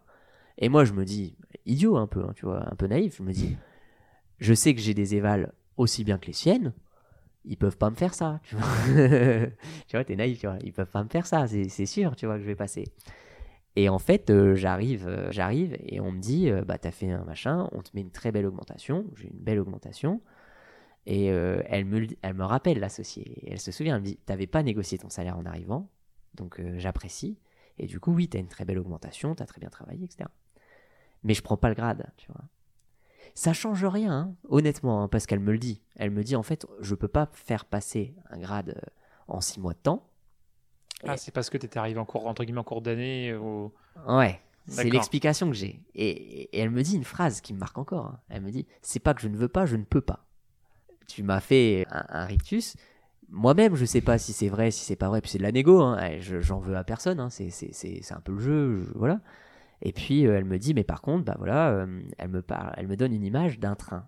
Elle me dit euh, j'ai aucun problème à te refaire remonter dans le train au même niveau que la personne qui est montée dedans un peu avant toi. Donc sous-entendu, tu passeras l'année prochaine et si elle fait un gap de salaire, tu le feras avec, avec la personne. quoi. Hmm. Et moi, je, pareil, je dis honnêtement, je suis déçu parce que c'était vrai. Et, et, je suis un compétiteur, tu vois. Et c'est la première fois où j'ai senti dans le travail un aspect de compétition. Parce que je l'avais pas chez Joël Pruvot, tu vois, cet hmm. aspect-là. Et en fait, c'est un, un, élément moteur qu'utilisent notamment euh, certains cabinets. Euh, je dis pas que c'était le seul qui était utilisé, loin de là, hein, mais euh, et tu vois, c'est un truc que moi maintenant, avec le recul que j'ai, humainement, je veux pas je veux pas le créer parce que la compétition, ça amène pas que du bon, quoi. Et bref, c'était une aparté. Hmm. Je sais pas pourquoi je t'ai dit ça, mais voilà. mais donc du coup, oui, je suis déçu. Je suis déçu. Par contre, le premier truc que je lui dis, c'est, je veux faire le travail d'un senior. C'est-à-dire que vous n'allez pas Enfin, alors. Euh, le... T'as pas le grade, mais tu veux quand même le, travail qui va avec. T'as tout compris. Et parce que je me dis, le seul moyen de prouver que je suis senior, bah, c'est de faire le travail d'un senior. Et, puis toi, c'est pas le grade que tu voulais, c'était le travail qui allait avec. Ouais. Et j'ai toujours pensé comme ça en me disant, à long terme, ça paye. Tu peux faire ce que tu veux, à long terme, ça paye. Et j'apprends toujours de la même manière, c'est que moi, quand on me donnait quelque chose à faire, mon travail, je le faisais à fond, je le faisais bien, et une fois que j'avais bien le faire, j'essayais de le faire vite. Bien et vite. Pourquoi? Parce que ça me dégageait du temps. Et quand j'entendais quelqu'un de plus capé que moi dire Oh putain, j'ai pas le temps de faire ce truc, est là, là, est là, là. Moi, je disais Je suis là. Au début, je faisais l'assistant. Hein. les premiers prévisionnels, tu vois, que je faisais. Donc, ça, c'était chez Joël Pruvot encore. Hein. Mm. Je l'ai fait parce que, voilà, ah, j'ai pas le temps, machin et tout. Je l'ai fait parce que j'avais fait mon travail euh, en un temps record et j'étais prêt, tu vois. Et dès que j'entendais cette phrase, moi je prends, moi je prends, moi je prends. Et après, je travaillais, tu vois, des soirs, des nuits, euh, et je prends. Et au début, bah, tu sais pas le faire. Enfin, t'es, es, juste une aide. Et le moment, et ça j'ai toujours compris, le moment où ton chef a compris que tu savais le faire, bah lui, il a tout intérêt à ce que ces travaux-là arrivent chez toi. Ah oui. Et quitte à ce qu'il va dire à l'associé, euh, parce qu'il y a des grades, à l'associé, on va recruter quelqu'un qui est à la place de Thomas, parce que lui, je le veux. Te voir sur le... Exactement. Et j'ai toujours pensé que. Tu t'es rendu indispensable. Ah, en quelque sorte. Ouais, ouais, ouais. Euh, bah, c'est une autre façon de le dire, tu vois. Mais oui, mm. oui. Donc en fait, euh, voilà, j'ai prouvé que je pouvais l'aider, et en fait, ben, comme lui, il a, il a pas le temps, parce que personne n'a le temps. Et ben, c'est le principe. et ouais, c'est le principe. Il va chercher à recruter quelqu'un d'autre pour, euh, pour toi te dégager du temps, pour, mm. pour lui lui dégager du temps. C'est, c'est, l'essuie-glace. Et en gros, bah voilà, je fais mon année de faux senior, du coup. Et en fait, je fais une première étude, je passe les détails. On va dire que l'associé s'aperçoit que c'est moi qui ai fait l'étude. Et au final, euh, bah, l'étude était bien, tu vois. Euh, et par contre, je me suis démené. Je, me souviens encore du, sujet de cette étude. J'avais été voir, je peux le citer, c'est un ami, Sébastien Hopp, euh, qui était le, en gros le directeur du pôle juridique, quoi. D'accord. poste important, manager. Il y avait le, grade de manager, mais il gérait le pôle juridique. Et tu vois, j'avais été le voir sur des questions, et c'était des trucs un peu sur des lois européennes et tout, quoi. Tu vois, je m'étais donné, quoi. Et il m'a dit, ah, franchement, euh, c'est top. En vrai, je sais même pas si ça a été utilisé, mais je me suis tellement donné, tu vois, ça a été mis hein, dans le PowerPoint. Hmm. Je me suis tellement donné, ça claquait tellement fort que j'étais fier, tu vois, et, je me suis dit, waouh, c'est ça en fait que je suis venu chercher. Et en fait, la compta euh, en tant que telle, c'est plus ce que j'ai envie de faire, quoi. Moi, c'est ça, j'ai envie de chercher dans les livres, j'ai envie de chercher. Et tu te souviens, je t'ai dit que j'avais pas d'amour du droit initialement. Hmm. Et en fait, je me suis dit, c'est ça que j'ai envie de faire. Euh, amène-moi un problème. Je veux te trouver une solution. Hmm. Et en fait, c'est le même mécanisme. Les associés ont commencé à comprendre que je faisais des études pour des managers. Ils ont commencé à comprendre que j'étais derrière ça. Et au final, ils commençaient à me donner des études. D'accord. Et des études fiscales, organisationnelles, et puis voilà quoi. Et, et puis du coup, bah, c'était cool. Et euh, moi, j'apprenais et j'ai appris énormément avec eux. Encore une fois, on n'est pas d'accord sur tout, c'est pas un problème. Mais j'ai appris énormément avec eux et, hmm. je les remercie. Et pareil, une éponge, quoi, tu vois. Je me dis, il faut que j'apprenne, il faut que j'apprenne. Et je pense que, que, je les ai aidés aussi, en, forcément en, réalisant euh, ces choses-là. Et à côté de ça, je faisais toujours la, la comptabilité, etc. Et puis, euh, en fait, comme je réalisais les groupes, l'associé, tu vois, toujours direct et, et a raison. Et tu vois, ça, j'ai apprécié, j'apprécie encore aujourd'hui. Elle m'a dit, le problème, c'est que si tu fais des groupes, tu restes toujours derrière un manager. Tu te souviens le système Si c'est des mmh. gros dossiers, tu es derrière un manager. Mmh. Et elle m'a dit, tu vas manquer de visibilité vis-à-vis des associés. Et à un moment, tu vas prendre un plafond de verre. Et moi, je lui dis, bah, on enlève un groupe. Moi, non, moi, je veux pas un plafond de verre. Donc, euh, voilà. Donc, on s'est mis d'accord avec le senior manager pour savoir quel groupe on allait me retirer, ça. Mais je, voulais pas, tu vois, le plafond de verre. Mhm. Et bref, voilà, j'ai avancé comme ça, en apprenant des, nouvelles choses, en faisant des dashboards. Donc ça y est, j'ai eu mes premiers dashboards. Et alors, t'étais content d'en faire? Ah, j'étais, heureux comme un gosse en fait, parce que tu vois les indicateurs, les trucs. Et en fait, j'ai commencé à comprendre le vrai métier d'expert comptable, quoi. Hmm. Je parlais plus de de euh, charges déductibles, de choses comme ça. Quand je suis dans un tableau de bord, je parle de marge, je parle de BE, je parle de produits, mais de cost. Mais pourquoi on perd autant de trucs? Pourquoi l'électricité a augmenté? Pourquoi si Pourquoi et en fait, je parle au dirigeant de son business. Et comme je t'ai dit que j'étais curieux, mmh. C'est ça moi qui m'anime. Mmh. C'est qu'ils me disent Ouais, bah là, on a eu un ralentissement de la prod, mais c'est parce que ma machine 2414, bah, elle est tombée un peu en carafe. Mmh. Et voilà, euh, ah ouais, d'accord, elle sera réparée quand euh, Ah, puis j'ai un climat social compliqué. Tu vois, moi, j'aime bien, c'est je vais me balader dans les usines. Tu vois, euh, ou. J'ai ça le faire quand j'étais auditeur ah au moment des inventaires de te balader, voir comment ça fonctionne. C'est ça, tu vois. Hmm. Et, en fait, et tu vois, ça, c'est. T'as raison, en fait. C'est un peu aussi l'audit qui m'a amené euh, cet aspect-là. Tu vois. Bah, l'audit, c'est la compréhension du. C'est pas juste le contrôle, c'est la compréhension. Donc, du coup, euh, quand tu es curieux, en fait, tu vois des nouveaux business tout le temps et c'est ça qui anime, en fait. Euh, moi, je suis comme toi là-dessus. Hein. J'ai une curiosité qu'il faut que je nourrisse et. Et du coup, bah, j'adorais aller dans une nouvelle entreprise toutes les semaines et puis voir des choses nouvelles tout le temps. Tu vois, c'est incroyable. Et des process différents. Mmh. En audit, tu vois beaucoup de process. Ah bah oui. Tu vois Et ça, pareil, euh, mmh. Euh, au démarrage, je t'ai dit, pour moi, c'était le contrôle, tout ça, l'audit, mmh. au démarrage du podcast. Et c'était la première vision que j'avais, tu vois, de l'audit. Et le côté process, qui paye, qui machin, etc. Bah, tu vois, ça. Alors, je te dis le B à bas, tu souris et c'est normal, mais c'était des choses qui m'animaient, tu vois, de savoir euh, qui a quelle responsabilité, pourquoi c'est bien, pourquoi c'est pas bien, tu vois. Et du coup, j'aime bien, notamment, donc, que ça soit chez les, même chez un, je dis tout le temps la même chose, mais chez un chierdent, j'aime bien aussi poser des questions aux assistantes dentaires, tout ça, quoi. C'est intéressant, t'apprends le climat social, ah, lui, il est chiant, il change le planning tout le temps et tout. Et puis bon, euh, en, fait, tu vas à l'origine de ce qui se passe en compta. La compta, c'est la conséquence de ce qui se passe à l'intérieur de l'entreprise. Et donc, du coup, ce qui est le plus intéressant, c'est ce qui se passe euh, dans le quotidien, dans, dans le business. Et euh, c'est là que tu apprends les choses, tu dis, ok, je comprends pourquoi la compta derrière, elle est comme ça. C'est ça. Pourquoi il y a autant de turnover? Ah ouais, bah en fait, c'est parce qu'il y a juste un souci de planning. Et toi, tu peux donner des, des recos hyper sympas aux dirigeants, du genre, et prends un logiciel de planning, ça va te coûter 80 euros par mois. En fait, les secrétaires, elles auront ça à disposition, elles vont être super contentes. Mmh. Et, et, ton climat social, il est sauvé, tu vois. Mmh. Enfin, des fois, c'est des, des, choses qui paraissent, qui paraissent assez simples, mais en fait, c'est des petits conseils comme ça qui, qui peuvent être appréciés. Mmh. Et du coup, euh, oui, ce qu'on disait, donc j'ai fait des dashboards, voilà. Donc euh, j'ai vu d'autres choses, etc., des études, et puis, puis voilà. Donc là, j'étais plutôt technicien. Et puis euh, ma dernière année, on me propose de passer manager. Tu vois. Ah, tu passes, tu passes vite du coup. Tous les ans. Tous les ans, j'ai. Tu disais pas qu'il y avait senior 1, senior 2, senior 3 Ouais. Bah, enfin, généralement, tu fais à peu près 2-3 ans. voilà. Hmm. Il n'y a pas les grades comme on dit, tu vois. Senior 1, senior 2, senior 3. C'est moins mais euh, bon, avant de passer manager, normalement, t'attendais un peu, quoi, tu vois. Mm. Et je passe manager. Et pareil, alors, euh, un peu de frustration. Tu vois, tu vois c'est ça le truc. C'est qu'on me dit, euh, le problème, c'est que tu passes des grades tous les ans. Je dis oui. Mais du coup, en fait, ton gap de salaire, moi, je peux pas le faire accepter à Paris. Ah. Et en fait, le truc, c'est que c'est un peu frustrant parce que tu, tu te dis, ben ouais, mais je vais faire le boulot d'un manager, mais t'as pas vraiment le salaire, ou enfin tu vois, tu... Hmm. c'est un peu frustrant. Et au final, à la fin, on s'arrange.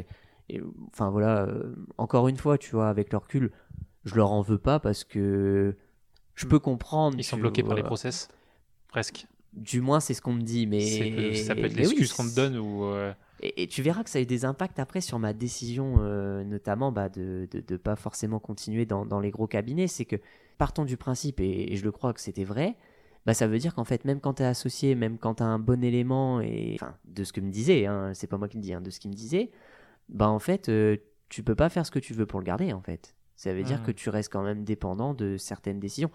Je suis bien entendu euh, convaincu qu'ils ont un pouvoir euh, important, et je dis pas que qu'ils ont pas de pouvoir, hein, c'est pas ce que je suis en train de dire, mais il y a quand même quelqu'un ou, quelqu'un ou un comex ou quelque chose au-dessus de toi qui, bah, qui, qui, est- Mm. qui est toujours là, quoi.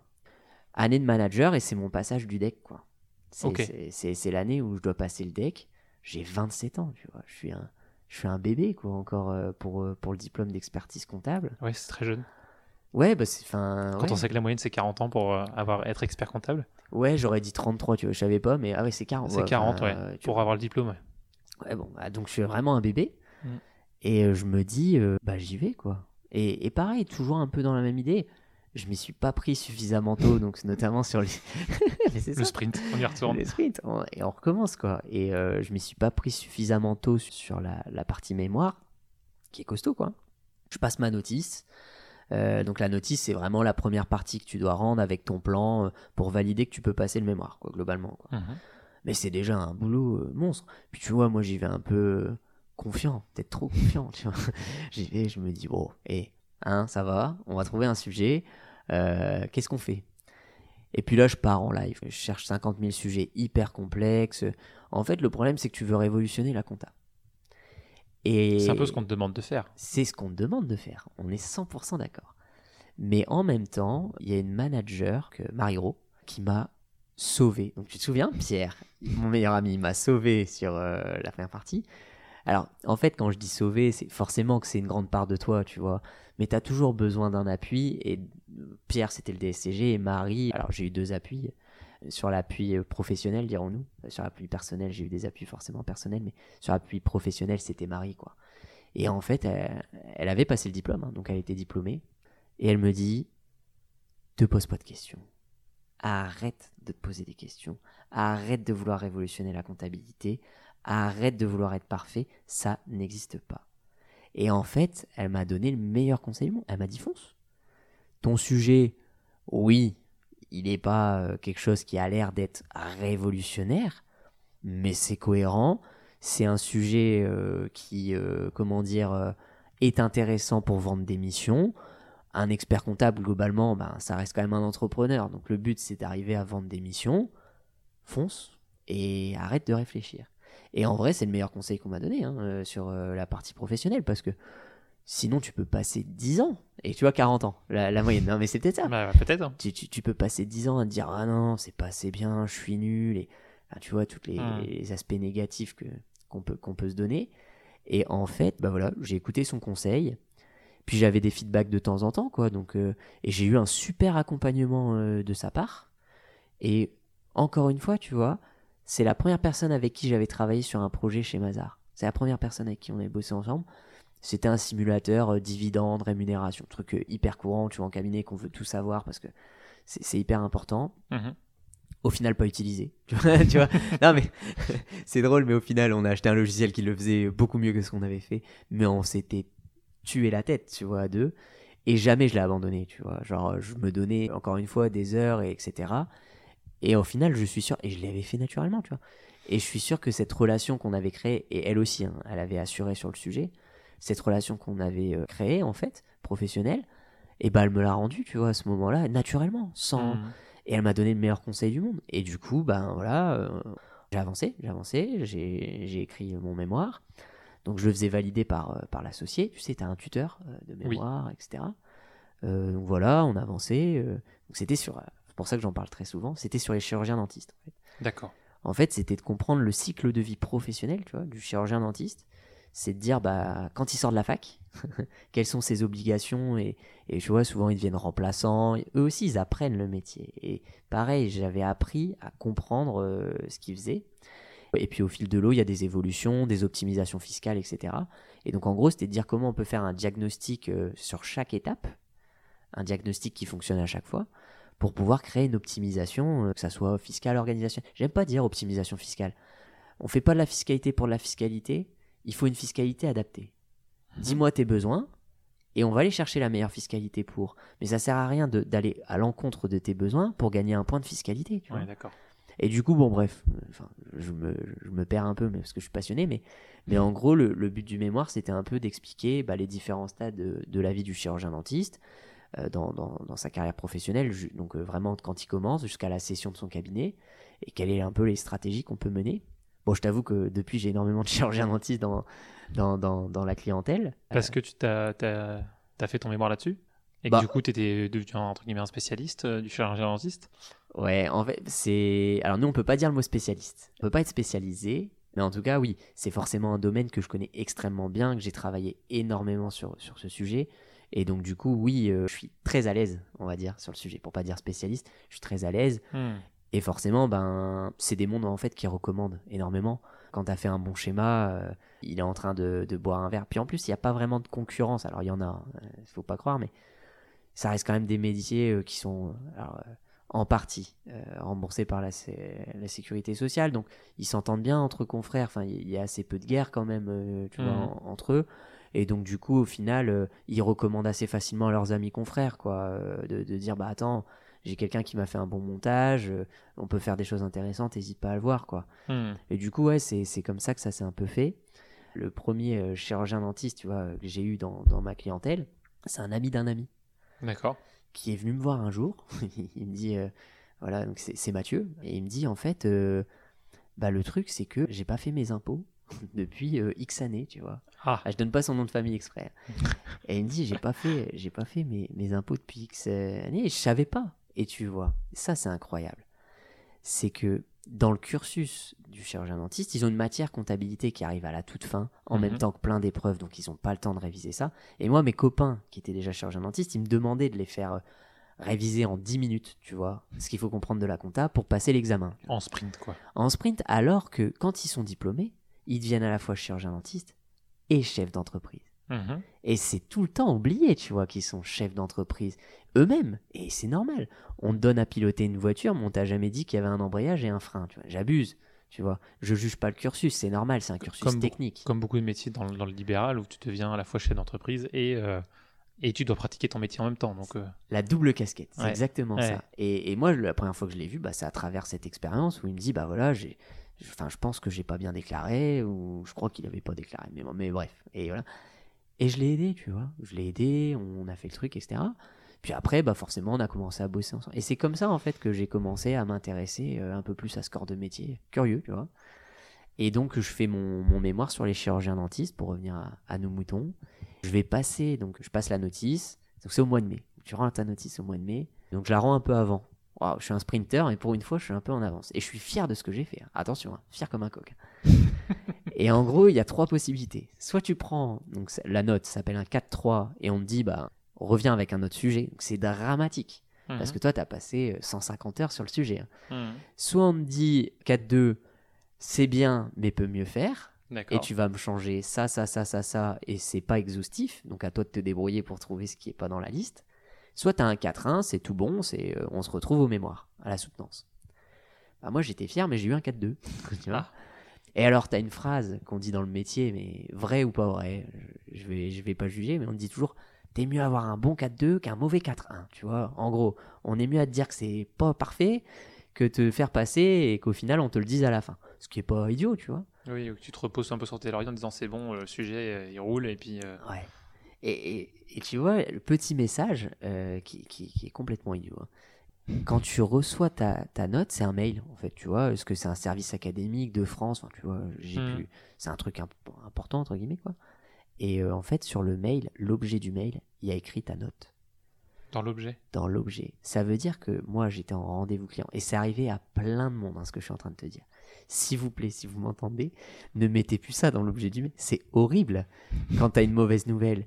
Parce que moi, j'étais en rendez-vous client, le téléphone sonne, enfin, tu vois, euh, Mhm. tu, tu jettes un coup d'œil. euh, Pour t'assurer que c'est pas une urgence ou autre. Exactement, tu vois. Et là, tu, tu prends un, un- Alors moi, c'était un mini coup d'épée, tu vois, mais un coup d'épée quand même.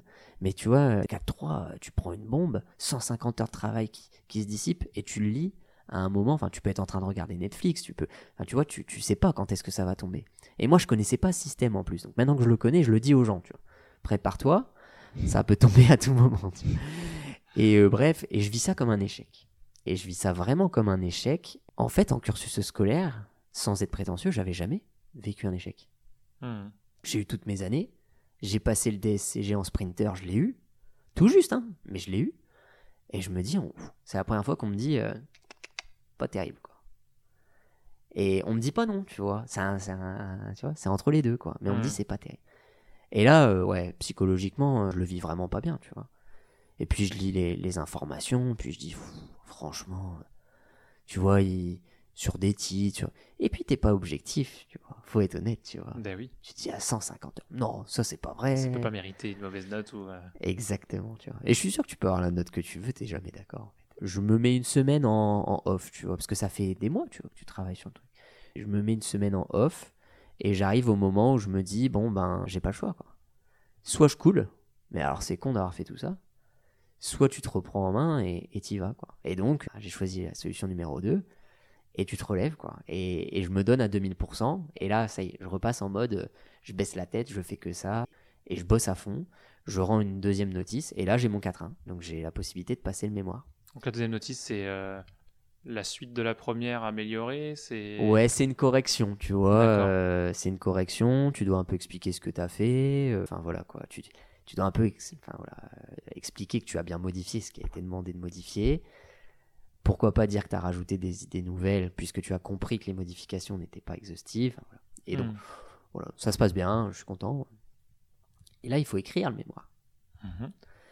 Donc, sauf qu'en fait, ça rentre pour le 31 août. Et toi, t'es en mai. Et en fait, euh, tout le monde te dit, une fois que t'as écrit la notice, honnêtement, ça va, l'écriture, ça va. ouais, c'est long quand même.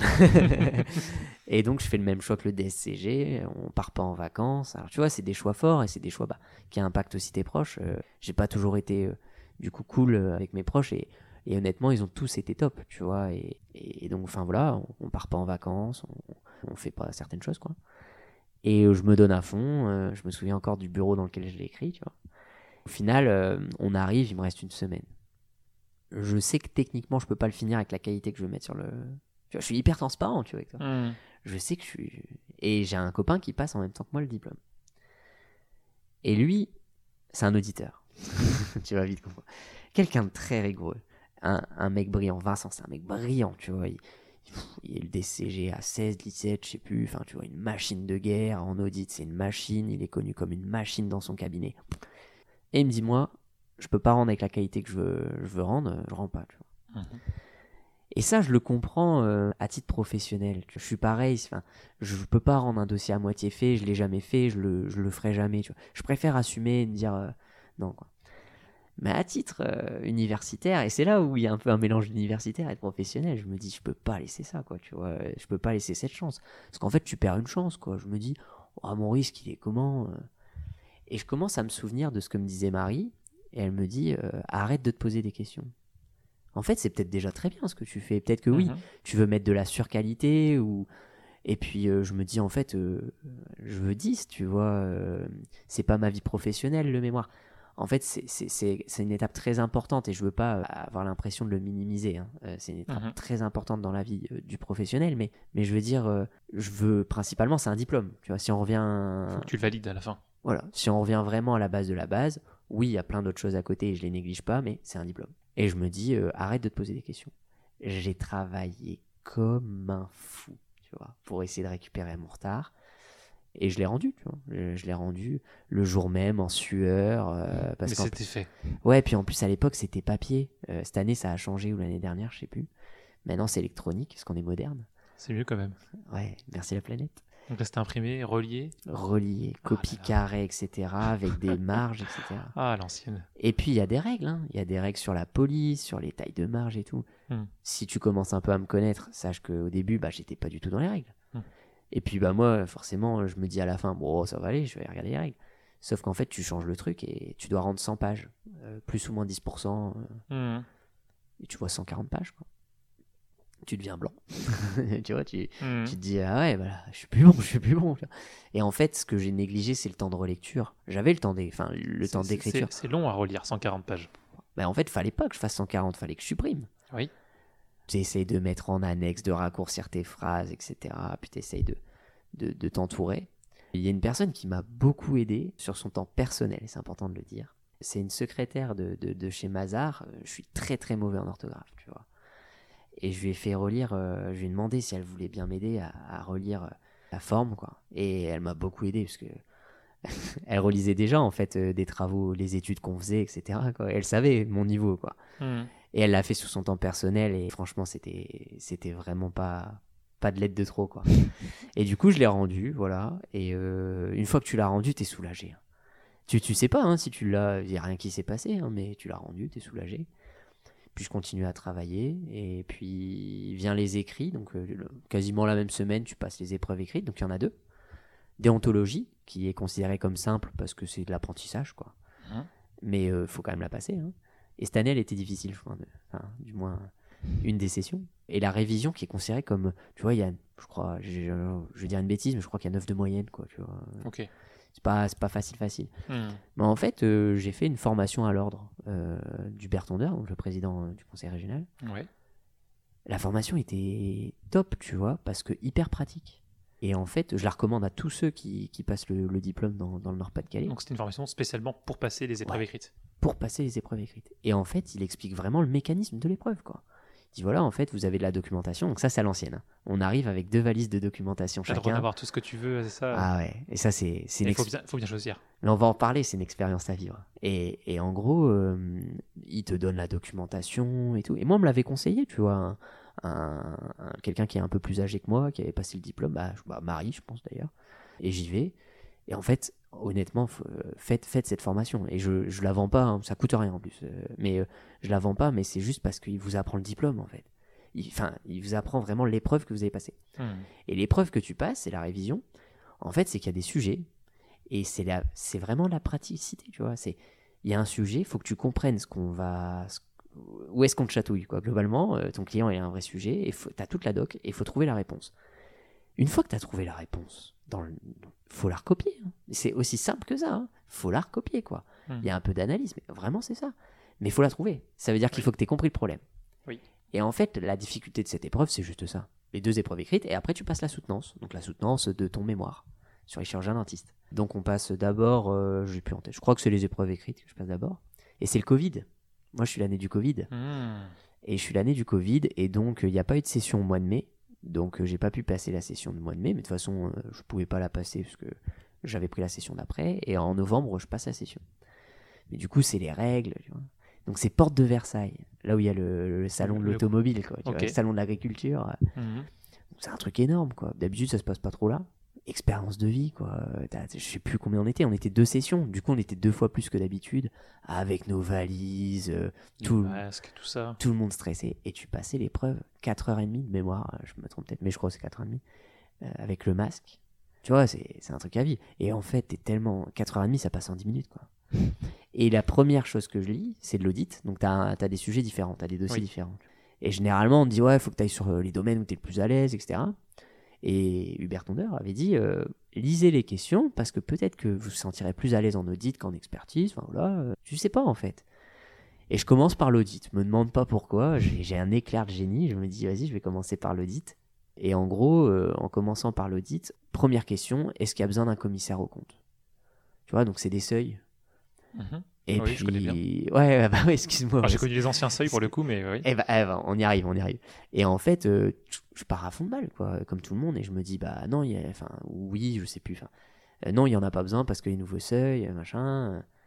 Et en fait, quand tu lis l'énoncé, c'est écrit genre un truc genre 2017, 2016, j'ai plus la date. Et en fait, c'est avant. Ah, le piège. et tu vois, je le vois, et ça fait 20 minutes, tu vois, que je suis sur la copie.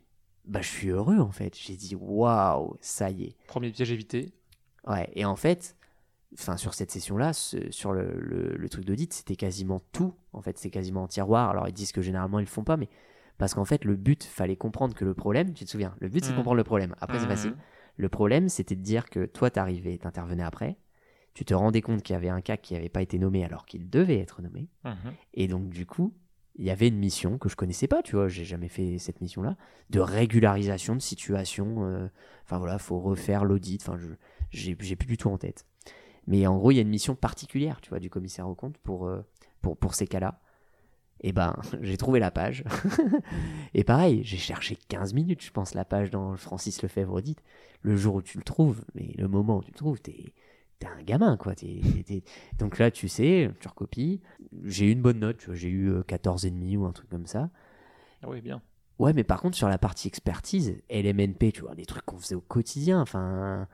Et ben en fait, c'était un cas hyper spécifique, j'avais pas la page et tu vois, je pense pas avoir je pense avoir été beaucoup moins bon en fait que Hmm. donc euh, voilà. Bah, enfin, je sais pas pourquoi je te raconte ça mais C'est super d'avoir tout le détail. euh, Génial. Et donc voilà, épreuve écrite, le bah, la soit c'est un QCM, soit c'est des questions-réponses courtes. Bon, tu pries pour avoir un QCM comme tout le monde. Et euh, c'était un QCM quoi, donc euh, donc euh, donc super. Et après la soutenance, alors la soutenance c'était une épreuve, enfin donc c'est à Paris, c'est à Arcueil, c'est un c'est un peu plus loin. Pareil, comme euh, mon entretien chez Mazar quoi. Je pars bien à l'avance, machin et tout. Waze, tout va bien. Je chante dans la voiture, je me dis allez, te mets pas la pression. Périph bloqué. Oh merde. Ah ouais, je deviens blanc. Puis tu sais, tu vois les minutes sur Waze, plus 10, plus 20, plus 30. et là, je commence à devenir blanc et euh, bah, j'ai eu la même situation. Quoi. Je suis arrivé, je me suis garé sur, euh, sur un truc livraison. Enfin, tu vois, je savais même pas si j'allais retrouver ma voiture en revenant. Enfin, au final, voilà, je passais à soutenance. La soutenance, c'est. Différent, mais on attend vraiment de toi que tu sois un professionnel et ça veut dire aussi parfois de savoir tenir tête un peu à ton jury. Enfin, de manière très argumentée, hein, bien évidemment Oui, oui, bien sûr. mais euh, de savoir aussi un peu tenir tête. Donc, tu as 10 minutes de présentation. Tu, tu présentes euh, ton mémoire comme tu le veux, quoi. Donc, de base, faut éviter de répéter le mémoire, quoi. faut avoir un peu. En 10 minutes, t'as pas le temps de le répéter. Ouais, déjà. 100 ouais. pages, déjà. ouais. mais donc, ouais, il Hmm. faut avoir un peu une approche euh, un peu différente. Et pendant ces minutes-là, ils peuvent pas te couper la parole. Bah, moi, il m'a coupé la parole. Parce qu'en fait, tu as un support. Et en gros, j'avais mis des graphiques, tu vois, mais vraiment en mode présentation. Enfin, ça faisait joli, quoi. Mais euh, pas lisible, mais c'était pas le but, tu vois, pour être Mm. lu. Et euh, en fait, tu as un expert comptable et tu as un universitaire, un professeur d'université. Et c'est le professeur d'université un peu âgé, tu vois, qui me dit euh, c'est pas lisible. Donc là, je, je réfléchis, comment réagir à un professionnel, tu vois. En fait, c'est ça qu'il faut montrer. Hmm. Et je dis, bah voilà, euh, je suis désolé. Enfin, vraiment, euh, je suis désolé que ce soit pas lisible. C'était pas le but. Je vous explique pourquoi c'est pas lisible. C'était pas le but. Mais votre remarque, je la prends en compte, etc. Puis bref, je continue, quoi. Et je me dis, c'est pas facile, quoi. Tu vois, ça commence déjà. Et c'était la première fois de ma vie, tu vois. J'ai toujours été euh, plus ou moins à l'aise. Je l'ai pas dit bon, mais plus ou moins à l'aise à l'oral. Et c'est la première fois de ma vie, le- avec le masque, hein, un mètre de distance, le masque, où je sentais, tu sais, ton cœur. Je sais pas si t'as déjà ressenti cette sensation. Et puis, un peu essoufflé, t'arrives pas à, à sortir un peu les. C'était la première fois de ma vie que je sentais ça, quoi. Et enfin, vraiment aussi fort, quoi. Pendant les 10 minutes de présentation. Et à la suite de ça, c'est des questions-réponses. Et là, en fait, ben, je me suis complètement débloqué parce qu'en la professionnelle, je voyais qu'elle était intéressée par ma mission. C'est une expert comptable. Et je sentais qu'elle se disait, Hmm, pourquoi pas, euh, comment je peux la présenter dans ma mission, enfin, dans, dans mon cabinet, ça me semble intéressant, ça, cet outil, il fait quoi?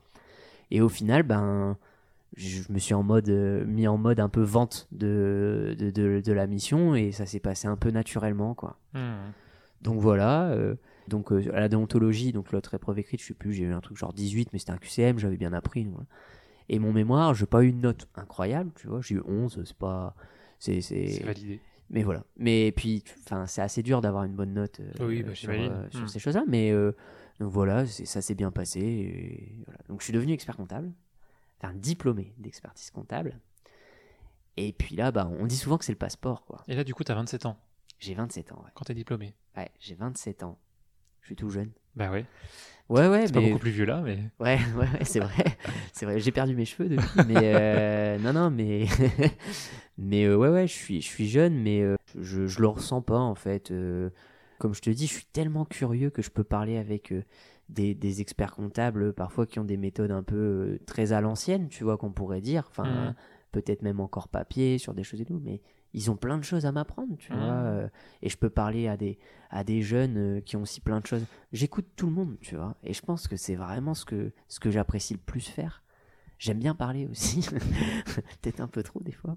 Mais écouter, je sais que c'est la bonne méthode en fait. Mhm. C'est d'écouter. Mais des Ouais. fois, on aime bien parler. Quand même. Bah oui, c'est bien aussi. Et donc, euh, du coup, ouais, c'est un peu le passeport en fait. C'est le moment où bah forcément, euh, les cabinets se positionnent en se disant, ben, si on veut le garder, euh, faut lui proposer quelque chose. Ce que j'allais te demander, du coup, qu'est-ce que ça change pour toi d'être diplômé d'expertise comptable à ce moment-là? Alors l'anecdote, c'est qu'il y avait un autre manager qui était diplômé euh, une année avant moi. euh, Chez Mazars Chez Mazars, ouais. Ouais. Et il m'avait dit une phrase, tu vois, ça m'avait, ça m'avait interpellé parce que moi j'étais en plein dans, dans l'effort pour le passer, tu vois. Et il m'avait dit, euh, ça change rien à ta vie. C'est horrible, tu vois, d'entendre ça. Toi, t'es en train de donner ton sang, T'en as chié pendant sueur. 8 ans. T'es- t'es- tu vois, t'es- tu l'as pas passé, quoi. Et, il te dit ça, et, et ouais, je comprenais pas, quoi, cette phrase. Et en fait, pour répondre à ta question, le jour où je suis diplômé, c'est une fierté, avant toute chose. C'est le bout d'un cycle, hein, quand même. C'est 8 ans, hein, euh, Hum. 8 ans d'efforts. euh, alors, Eh ben, Et encore 8 ans, c'est minimum parce que ouais, t'en as pour qui ça dure plus longtemps. Ouais, c'est ça, ouais. Et, et tu vois, mais c'est, c'est... Alors, les efforts sont pas toujours aussi intensifs. Hein. faut- et- On dit 8 ans, mais bon, je te rappelle, mon année de licence était très festive et c'était sympa, oui, quoi. oui, parce que c'est le début, mais oui. Mais ouais, ouais, euh, 8 ans, c'est, c'est, c'est- c'est un effort. Et puis, tu finis sur un gros sprint. Hein. Le, le mémoire, les épreuves, elles sont pas évidentes quand même. D'abord, tu te sens vidé, quoi. Mais en fait, avant de savoir si t'es diplômé, tu sors de la soutenance. En fait, tu sors de tes épreuves. Et ce moment-là, t'es soulagé, quoi. Le- la première sensation. C'est fait, quoi. Ah ouais, c'est le soulagement. J'y retournerai peut-être, mais je suis, je suis soulagé, quoi. Et le jour où t'es diplômé, je l'ai appris comment? Ah oui, bah, j'ai une anecdote. T'as- T'as t'as- t'as une minute ou pas? Oui, oui, vas-y, vas-y. En fait, année Covid. On Ouais. continue. Donc, euh, année Covid, et les, les diplômes, se- enfin, les résultats sont connus sur Internet. Toujours, en fait. Je savais pas, et ils sont aussi affichés physiquement. Jusque-là, ça va. Et en fait, le site a planté. T'es censé le savoir, je sais plus, à 9h, Mhm. et le site plante, le site plante. C'est impossible d'avoir les résultats. Et tu vois, et t'as des forums, euh, compta online, euh, tout ça, tu vois, et t'as tout le monde qui pète un câble, quoi, tu vois, genre, euh, mais moi j'arrive pas à avoir les résultats, tout le monde qui dit moi non plus, moi non plus, moi non plus. T'es pas bien. Et d'habitude, ça arrive, ça arrive. Euh, je crois tous les 2-3 ans, sur une session, ça arrive. Mais les gens vont voir sur place, en fait. Et puisque là, il y avait en plus, il y avait la double session. Ouais, Donc tout le monde avait, avait double pers- enfin, Ouais, t'as tout compris. Ah ouais, on, on et j'ai retenu. hein. Ouais, on, on sent le métier derrière. On sent le métier derrière. Mais ouais, donc euh, les, les serveurs pris d'assaut, et je sais pas, enfin ça a planté. Mais d'habitude, quand ça arrive, les gens vont sur place, ils prennent des photos, Twitter, et hop, c'est fini. ils envoient. hmm. Mais là, il n'y avait pas sur place initialement. Il y avait que sur Internet, du Covid. Donc le temps que les instances euh, se décident, et ce que je comprends, hein, pas décision facile, un Covid, euh, est-ce qu'on ouvre au public euh, un affichage physique, etc. Bah en fait, jusque midi, je crois que j'y suis à midi et demi. Donc à midi, en fait, il y a quelqu'un qui dit, ça y est, ils ont ouvert, et moi j'ai les photos sur le forum. Toi, tu deviens fou. Tu lui dis, mais mets les photos. et en fait, et ça c'est notre monde, hein, et c'est bien en même temps. hein. Il y a quelqu'un qui écrit sur le forum, je ne veux absolument pas que mon nom apparaisse sur les listes. Ce qui est un peu, à mon sens, un peu idiot parce que C'est public. oui, en fait, ça aurait été affiché en PDF. Tu vois, ça change rien, c'est le même papier, tu vois. Donc, Hmm. au final, euh, je sais pas pourquoi il a dit ça, tu vois. Genre, quoi qu'il arrive, moi j'aurais vu son nom, euh, vu que c'est une liste en fait. Hmm. Et du coup, le, le modérateur du forum, euh, qui est connu, hein, Compta Online, c'est un gros Oui, truc, oui, bien sûr. euh, il dit non, non, j'en vois pas du coup, j'en vois pas les photos. Et là, je suis, je suis transparent, tu vois. Je sais que je peux les avoir, mais je les ai pas. Et je me dis, attends, aller-retour à Paris, j'habite à Lille. Bon, il y a deux heures, deux heures et demie. je le fais, je le fais pas, quoi, tu vois. Et moi, je suis sur ma pause déj en plus. Enfin, puis entre temps, tu travailles hein, quand même. euh. Ah oui. Donc, mais t'es stressé. Enfin, honnêtement, euh, je travaillais en termes effectifs, mais ton esprit il est forcément ailleurs, quoi. J'ai l'idée, je dis, vas-y, je le contacte sur LinkedIn. Je dis, ok, il peut pas l'afficher à tout le monde, mais je vais contacter le, le modérateur du coup euh, de, de compta online sur LinkedIn et je vais lui dire, il s'appelle Frédéric. Mhm. Et je dis, euh, salut Frédéric, on se connaît pas. c'est vrai, on se connaissait pas. Je le suivais sur LinkedIn, on se connaissait pas. Et je dis, s'il te plaît, envoie-moi les photos. euh, voilà, je, je passe le deck et euh, je lui explique. Et super sympa, il me les a envoyés, tu vois. Et on se connaît pas encore aujourd'hui, on se connaît pas, mais tu vois, je peux lui dire merci. Enfin. Et lui aussi m'a donné un coup de pouce. et du coup, il m'a, il m'a envoyé les photos euh, qu'à moi, en perso, là où il y avait que mon nom, enfin, tu vois. Et je l'ai envoyé à un autre ami qui passait, donc Louis, qui passait aussi le diplôme chez Mazar. Je lui ai dit, bah écoute, demande à. Enfin voilà, j'ai fait ça. Tout le monde s'est passé le mot, il a reçu, je sais pas combien de demandes. Ouais, c'est ça. Bon, alors désolé Frédéric. Mais non, non, et, et du coup, super sympa. Mhm. Et donc, faut savoir que quand tu lis euh, ton, ton examen, il n'y a pas écrit, euh, il y a pas écrit admis. Il n'y a rien d'écrit. Alors du coup, tu sais comment? En fait, si tu es sur la liste, Ah, c'est que tu l'as. Et moi, personne m'a expliqué cette règle. et du coup, je cherche mon nom. Jusque-là, ça va. Je trouve mon nom. Jusque-là, ça va. Mais je cherche écrit admin, non admis ou une Hmm. note. Et en fait, il n'y a rien. c'est la liste des admis en fait. Oui, et en fait, c'est écrit en première page. hein. C'est écrit en grand, en fluo, tu peux pas le rater, quoi. Mais en fait, tu, tu, prends la ta- liste. T'as que ta page, donc forcément tu Ouais. penses. Et puis, tu vois, tu, même si tu l'as, tu vois, tu, tu vas au plus vite à l'essentiel. Et donc, après, bref, j'ai compris que j'avais le diplôme. Et là, ouais, bah, t'es super content, ta famille, ton cercle proche. Voilà. Donc, c'est une super émotion euh, que je souhaite à tout le monde de vivre. hein. C'est vraiment une émotion incroyable. Et on revient, du coup, à ce que me disait euh, Vianney. Il me disait, ça change pas ta vie. Bah, je suis pas d'accord, tu vois. Avec le recul, je suis pas d'accord et je pense que lui non plus, tu vois. Il, me l'a dit à un moment, peut-être sur le ton de la blague, je sais pas, mais ça, change ta vie parce que euh, déjà, si t'as été jusque-là, c'est que c'était un objectif personnel. Avant de parler professionnel, avant de parler de signature, c'est un objectif personnel que tu t'es fixé, tu l'as atteint, Mhm. Et, et pour quelqu'un comme moi qui marche beaucoup à l'objectif, et parfois trop, hein, on peut parler parfois d'éternel insatisfait, euh, ça existe. Ouais, j'avais atteint un objectif et t'en es fier, et t'es fier de toi-même en fait. C'est pas une histoire de fierté de regarder, je l'ai, c'est- une fierté, c'est je me suis mis un objectif et je l'ai atteint, et 8 ans. C'est, enfin, tu vois, moi j'avais jamais fait dans ma vie de mettre des objectifs aussi, aussi lointains, quoi. Ouais, mais en fait, c'est euh, c'est c'est pas un objectif à 8 ans, c'est plein d'objectifs tout au long de ces 8 ans. C'est Et exactement en fait, c'est t'en fais un, et puis tu te dis, est-ce que je, veux, je me mets un nouvel objectif? Oui, non. Et en Ouais. fait, c'est au fur et à mesure, en fait, tu, je pense pas que tu peux prédire dès le départ que tu vas forcément être expert comptable, euh, enfin avoir le diplôme tout de suite. Tu dis, bah, je passe mon DCG ou mon- ma licence, mon master CCA, mon, D- mon, D- mon DSCG, et après, ok, je commence le stage. Ouais. Mais en fait, euh, tu, Bah, Il y avait un Ouais. prof comme ça qui, qui nous avait dit, euh, il nous avait choqué, hein, licence 1, deuxième cours, tu vois. Il dit qui veut devenir expert comptable ici? Tout le monde lève la main. C'est Ouais. normal, tu vois, t'es es en cursus de comptabilité, euh, tu t'arrives le premier jour en droit qui veut devenir avocat ou magistrat, tu vois. Enfin, tout le monde lève la main. Mhm. Et ça, par contre, c'était moyen sympa, mais c'était réaliste. Et il nous a dit dans la promo, il y en aura 5. Vous voyez là autour de vous? Regardez-vous, il y en Mhm. aura 5. On était, je sais pas, 50, 60, tu vois. Mhm. Et tu te dis, waouh, quoi. c'est déjà presque beaucoup. non, non, ouais. Et, et- et au final, il avait raison. Et comme tu as dit, c'est pas que des gens euh, qui, qui l'ont pas eu, c'est- principalement des gens qui ont, qui ont bifurqué, qui ont trouvé Mm. d'autres appétences, d'autres envies. Et, et c'est magnifique, tu vois, d'ailleurs, de se dire bah, qu'on qu'on a encore le choix de changer, et que heureusement qu'on choisit oui. pas à 18 ans ce qu'on veut faire, quoi. Mais, euh, enfin, très spécifiquement. Mais euh, donc voilà. Donc, euh, je suis pas d'accord sur le fait que ça change rien. Et ce que ça a changé, ben. Déjà, tu peux le dire. Attends, c'est incroyable parce que euh, il y a une différence entre comptable et expert comptable. Mhm. Donc euh, jusque-là, ça va.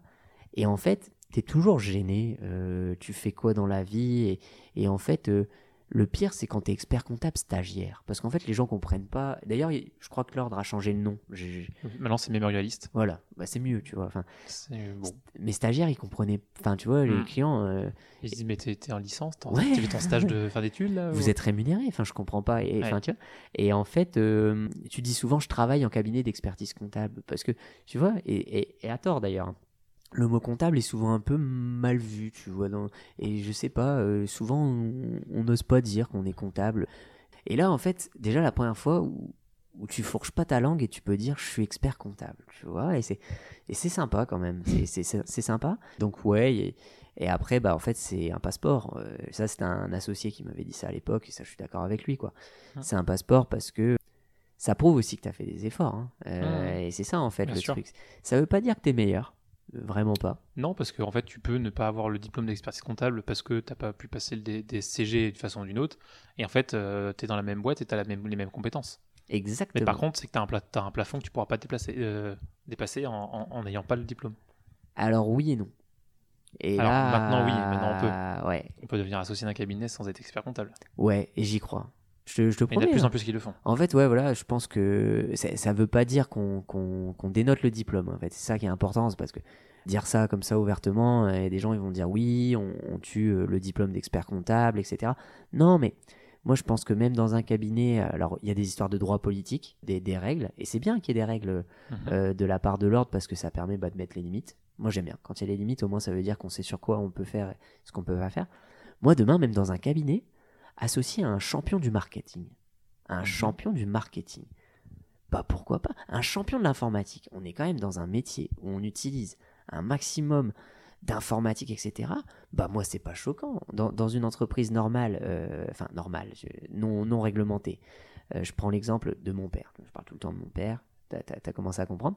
Oui. Mon père, la création de leur société, il y avait donc c'est tu te souviens de la distribution euh, Mhm. dans, dans l'industrie? Oui. Il y avait un directeur, un ancien directeur commercial, un ancien directeur des achats, un ancien directeur financier et un ancien directeur technique. C'est tout ce que tu as besoin pour construire ce genre de boîte. Oui. On est d'accord. Mais alors, du coup, il n'y a pas une limitation en disant il faut que des directeurs. Tu vois ce que je veux dire? Bien et sûr. du coup, bah, qu'il y ait un spécialiste de l'informatique, un truc, un machin, et que tu puisses intéresser en part, en part ou en action, etc. Moi, je trouve ça normal. Tu vois, Bah je oui, trouve oui, ça bien. On est complètement d'accord. Après, par contre, il y a une mission réglementée et que le pouvoir, euh, donc les, les actions, on va dire, euh, décisionnaires pour pas qu'il y ait n'importe quoi, etc., soient réglementées. Moi, ça, ça me pose pas de problème. Mhm. Mais de dire que bah, quelqu'un qui est très compétent, même si c'est dans le milieu de la compta et que oui, effectivement, il n'a pas eu la possibilité d'avoir les diplômes, s'il prouve qu'il est compétent, pourquoi lui mettre un plafond de verre? Alors après, oui, je pense que celui qui a été au bout de la chose, etc., peut avoir, entre guillemets, euh, une prime, un truc, un machin. On peut, enfin voilà, on peut, on peut voir des choses, des mécanismes. Et déjà, il aura plus de décisions de, de pouvoir Mhm. parce que c'est réglementaire. Mais je veux dire, dire on n'associera pas, et je pense que tu l'as dit toi-même, c'est un ancien temps parce que je pense que ça se fait de plus en plus. Alors après, je prends des risques là, on ne sait jamais, mais, mais je veux dire, euh, ouais, je pense que c'est bien. Je pense que c'est bien de s'enlever des limites, mais en restant dans le règlement Mhm. et en restant dans la déontologie. Quoi. Mhm. Super. Du coup, chez Mazar, après, tu as ton diplôme. Il se passe quoi? Tu continues? Tu es toujours manager? Alors, il se passe, il se passe, il se passe, il se passe. Non, euh, effectivement, je suis encore manager. Ton, enfin voilà, euh, ton, ton grade change pas. J'ai les félicitations des, des équipes et, et des associés. Déjà, c'est con, mais c'est important. hein. Ouais, Euh, ouais. euh, du Donc, coup, ils l'ont euh, remarqué que tu avais eu ton diplôme. Ouais, puis ça fait vraiment plaisir, tu vois. Tu, Hmm. c'est des gens que t'admires. hein, Enfin, bien je les sûr. admire, euh, je les admire toujours autant. Enfin, et, et en fait, euh, bah voilà, euh, tu pas pas bienvenue dans l'équipe, quoi. Tu vois, on n'en est pas là, mais tu sens qu'il y a quand même quelque chose. Et moi, ça m'est arrivé avec quelqu'un de d'extérieur à Mazar, mais mais quelqu'un qui, tu vois, je, je décroche le téléphone, il est au courant et il me dit cher confrère. J'ai rêvé de cette phrase, tu vois. C'est c'est c'est c'est idiot. hein, T'as des gens, ils vont se dire, euh, tu vois, il me parle à moi, c'est beau. Ouais, tu vois, c'est comme euh, maître, tu vois, pour, euh, pour les avocats, maître, docteur. Bon, nous, on se fait un peu avoir sur les titres. hein, euh, Ah, mais il n'y a pas besoin de ça. ouais, mais bon, on se fait un peu avoir quand même. Mais oui. Et, et si tu veux, cher confrère, tu vois, waouh, c'est fort, tu vois, t'entends ça. Alors qu'en plus, j'étais pas inscrit, donc techniquement, en fait, j'étais diplômé d'expertise, j'étais pas expert comptable, mais ça, ça fait plaisir. quoi. Donc d'abord, j'ai un grand. Enfin voilà, j'ai des félicitations et ça, ça fait du bien. ça fait du bien euh, et, et c'est, tu vois, c'est de l'humain. Mhm. Et je parle souvent d'humain, mais c'est l'humain, tu vois, qu'il y a derrière. Fondamentalement, après, ça change pas ton métier. Enfin, voilà. Non, on va quotidien, j'imagine. Du, jour au lendemain, ça n'avait pas changé. Et puis à un moment, bah voilà, les, les associés euh, se sont dit que bah, ils voulaient me voir, ils voulaient me rencontrer un peu pour qu'on discute de la suite, d'un plan de carrière. Et honnêtement, je l'attendais. J'attendais à ce que, à ce Mhm. qu'on voit ensemble un plan de carrière. Ils me proposent des choses très intéressantes. Bon, je peux pas tout divulguer, bien entendu, mais Ouais, je comprends. Mhm. mais voilà, il propose des, des choses très intéressantes. J'écoute, enfin, je- tu peux pas ne pas écouter, et voilà. Et ils le savent. J'ai une appétence pour, euh, encore une fois, ma curiosité. Ma curiosité, et j'ai l'appétence pour, pour voir d'autres choses. Et à ce moment-là, me demande pas pourquoi, euh, je, fais, je commençais à faire un peu, tu vois, du Power BI, tu vois, des, Mhm. des choses comme ça, des missions un peu de plus en plus informatiques. Et je me dis, pff, je suis curieux de l'informatique, je veux, je, veux, je veux voir ce qui peut se faire et je veux, et je veux avancer, etc. Ils me proposent de le faire chez eux, et, tu vois, enfin, vraiment, hein, très, très cool. Et je me dis, ben non, j'ai envie de tenter de voir un peu les choses. En fait, j'ai envie de partir d'une page vierge. Et au, au début, je sais, enfin, fondamentalement, je sais pas trop ce que je, ce que je recherche, quoi. Et d'ailleurs, il y a, il y a un associé, il me le dit, tu vois, il me dit, euh, je comprends pas ton projet, c'est pas clair. euh, et voilà, quoi. Je lui dis, bah, en fait, je veux, je veux voir ce qu'on peut faire en technologie euh, dans notre métier, quoi. Mhm. Et donc, bref, on part en bon terme. Et je leur dis, bah, par contre, je vais m'inscrire à l'ordre euh, bah, pour, euh, pour survivre, on va dire, entre guillemets, quoi. Faire euh, quelques, quelques comptabilités. euh, Donc là, quand tu dis tu pars en bon terme, c'est que tu quittes Mazar en fait. ouais, je, D'accord. qui- je quitte Mazar. Sans euh, savoir ce que tu voulais faire? Non, je leur dis, je leur dis, je veux explorer la technologie. D'accord. Je fais, je fais, enfin, pour être transparent, je fais une démission Macron. Parce que la rupture conventionnelle faisait pas partie des, des options, je le savais, et c'est honnête, je, je peux comprendre. Euh, L'associé me le dit tout de suite, elle me dit T'as fait une démission Macron Je dis Oui. euh. Et je dis voilà, parce que la démission Macron euh, te permet de pouvoir prétendre au chômage. Quoi. Hmm. Et, et, là, en fait, tu, tu, te dis, en fait, le fait de partir sur une page blanche, c'est déjà de créer, euh, créer un cabinet ou une structure, quelque chose. Euh. Bah, en fait, c'est ça la vraie question. C'est que de base, je pars pas pour créer un, un cabinet en tant que tel. C'est-à-dire que je, je me dis, j'ai envie d'explorer la technologie. Dans, dans, je, je, veux découvrir quelque chose. Par contre, du coup, je vais commencer quand même en, je vais quand même ouvrir un cabinet en tant que tel pour, euh, pour faire quelques comptas. Enfin, je veux pas perdre mon métier en fait, mais ça, ça va pas être mon énergie principale. Et du coup, je, je parlais dessus quoi. Et, et je, je dépose euh, du coup ma, démission. On finit en bon terme et je leur dis, je leur dis, enfin voilà, on, on s'entend. Euh, il y avait des clients que j'avais ramenés qui, qui étaient des, des, amis, ils acceptent, tu vois, que je les reprenne. Enfin, ça se passe vraiment en, bonne entente. Et... Comme on a envie que ça se finisse, quoi. Ouais, franchement, euh, tu vois, euh, je fais un pot de départ, euh, il y a le senior manager avec qui j'avais travaillé toutes ces années qui était là. Vraiment, ça se passe bien, quoi. Et voilà, je, quitte le cabinet. Et en fait, j'ouvre du coup Strat. Je fais le benchmark, tu vois. De... Et, là, tu es tout seul? Je me... Oui, oui. Et là, je, justement, tu vois, je me dis, je fais le benchmark, je me donne à fond et tout. Et en fait, j'aurais dû le faire avant. et tu vois, encore une fois, curieux, mais parfois un peu trop sprinter. Et je me dis, euh, en fait, tout existe sur le marché, quoi.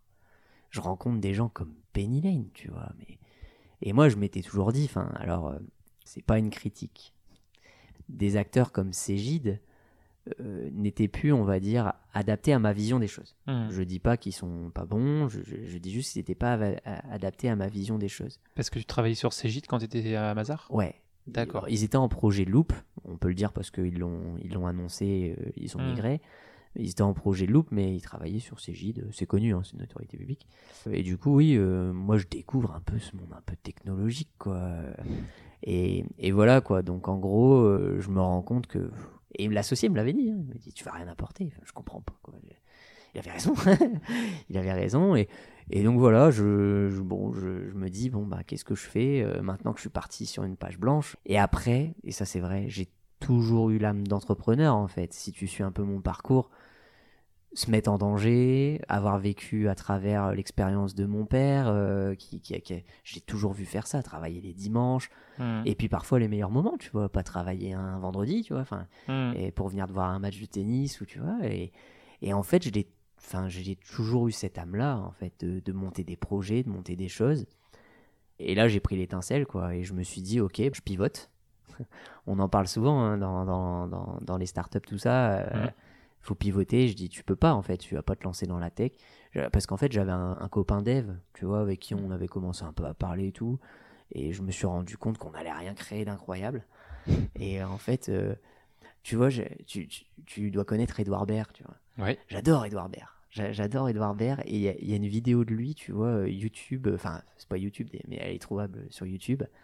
Il parle de l'échec, tu vois. Et, et, il dit un truc incroyable. Il dit. Euh, franchement, euh, j'en reviens, j'y retourne, tu vois. Genre... Et en fait, pourquoi? Parce que le meilleur moyen de progresser, c'est de taper des échecs. Alors bon, ça fait un peu vidéo internet où tu te dis, ouais, faut retomber, machin.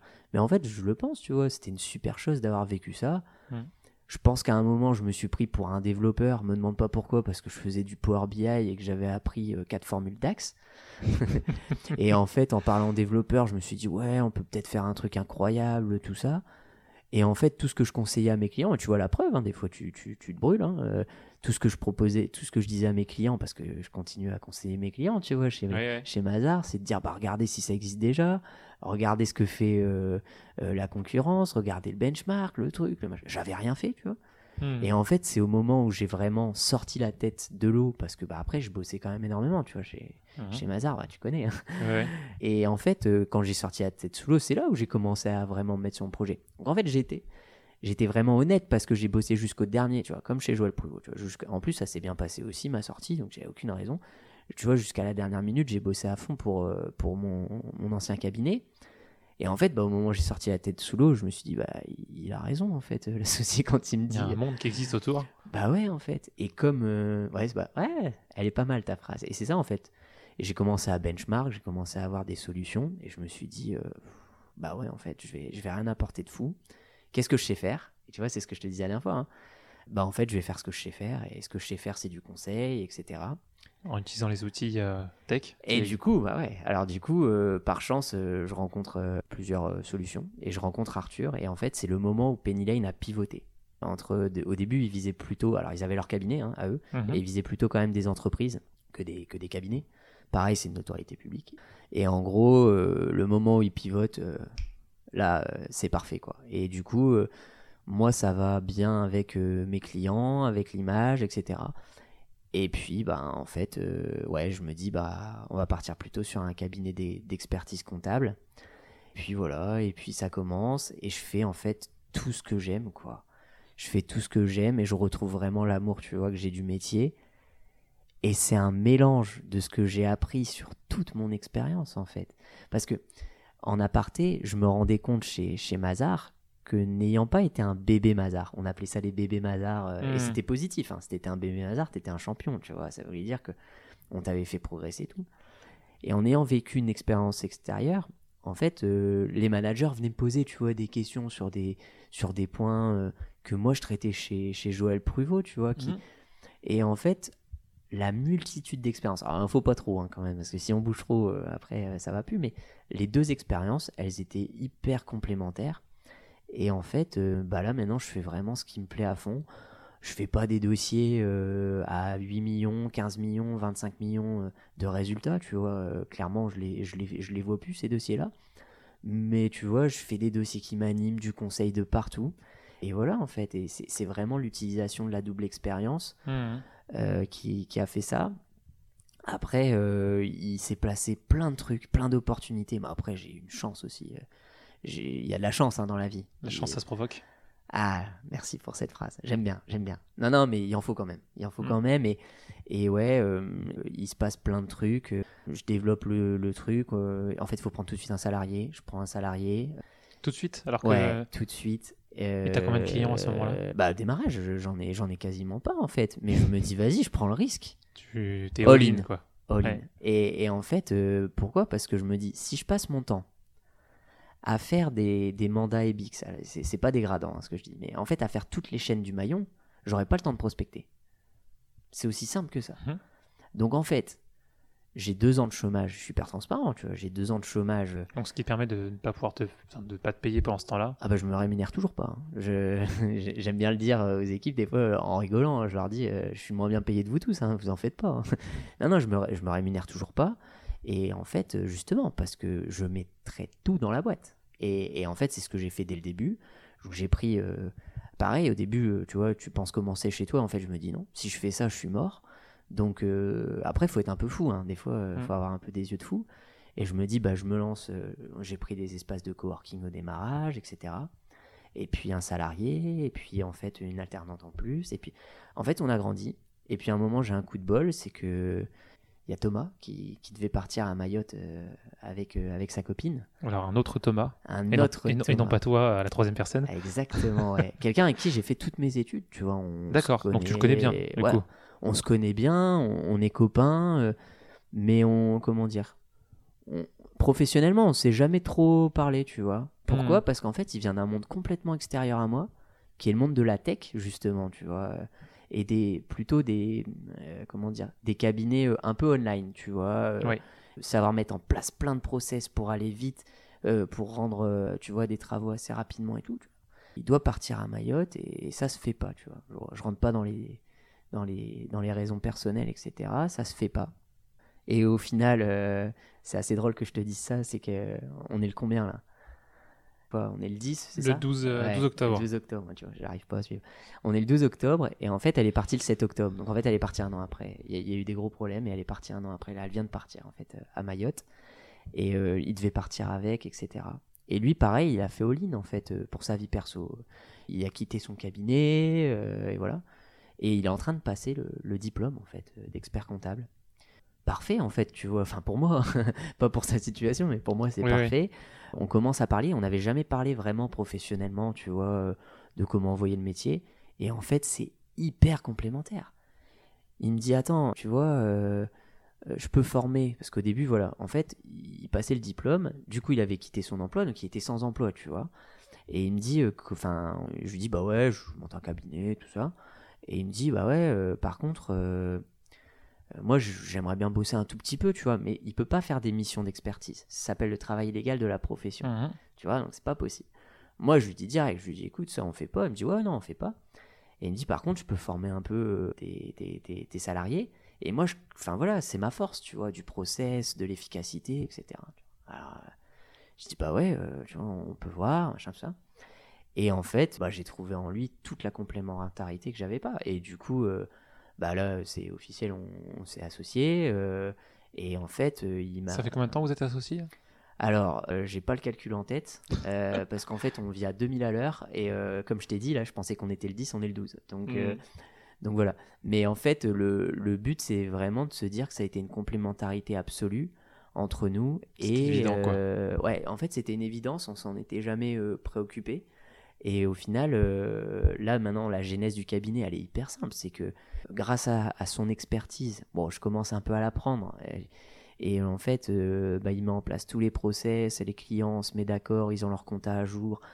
C'est tellement fluide, tu vois. Et du coup, un, on gagne du temps du temps. Donc du coup, nous, on a des honoraires, forcément, parce que nous, c'est du temps, hein, ce qu'on vend, la matière première, pour faire du conseil. Oui. Et en plus, le conseil avant, bah, on le faisait un peu au doigt mouillé. C'est-à-dire que forcément, bah, comme on n'avait pas les chiffres forcément fiables en instantané, mhm. eh bah, du coup, en fait, tu demandes le chiffre d'affaires, tu fais des produits en croix, tu regardes le BE, le truc, ouais, qu'est-ce qui s'est passé Et après, tu fais ton conseil. Mhm. Et toute cette manipulation-là de chiffres avant de faire ton conseil, c'est un temps perdu absolu. Mhm. Parce que le client, tu le valorises pas, ça. Puis l'information, entre guillemets, elle est déjà là. Donc en fait, si tu dois la retravailler, euh, c'est dommage. T'as tout compris.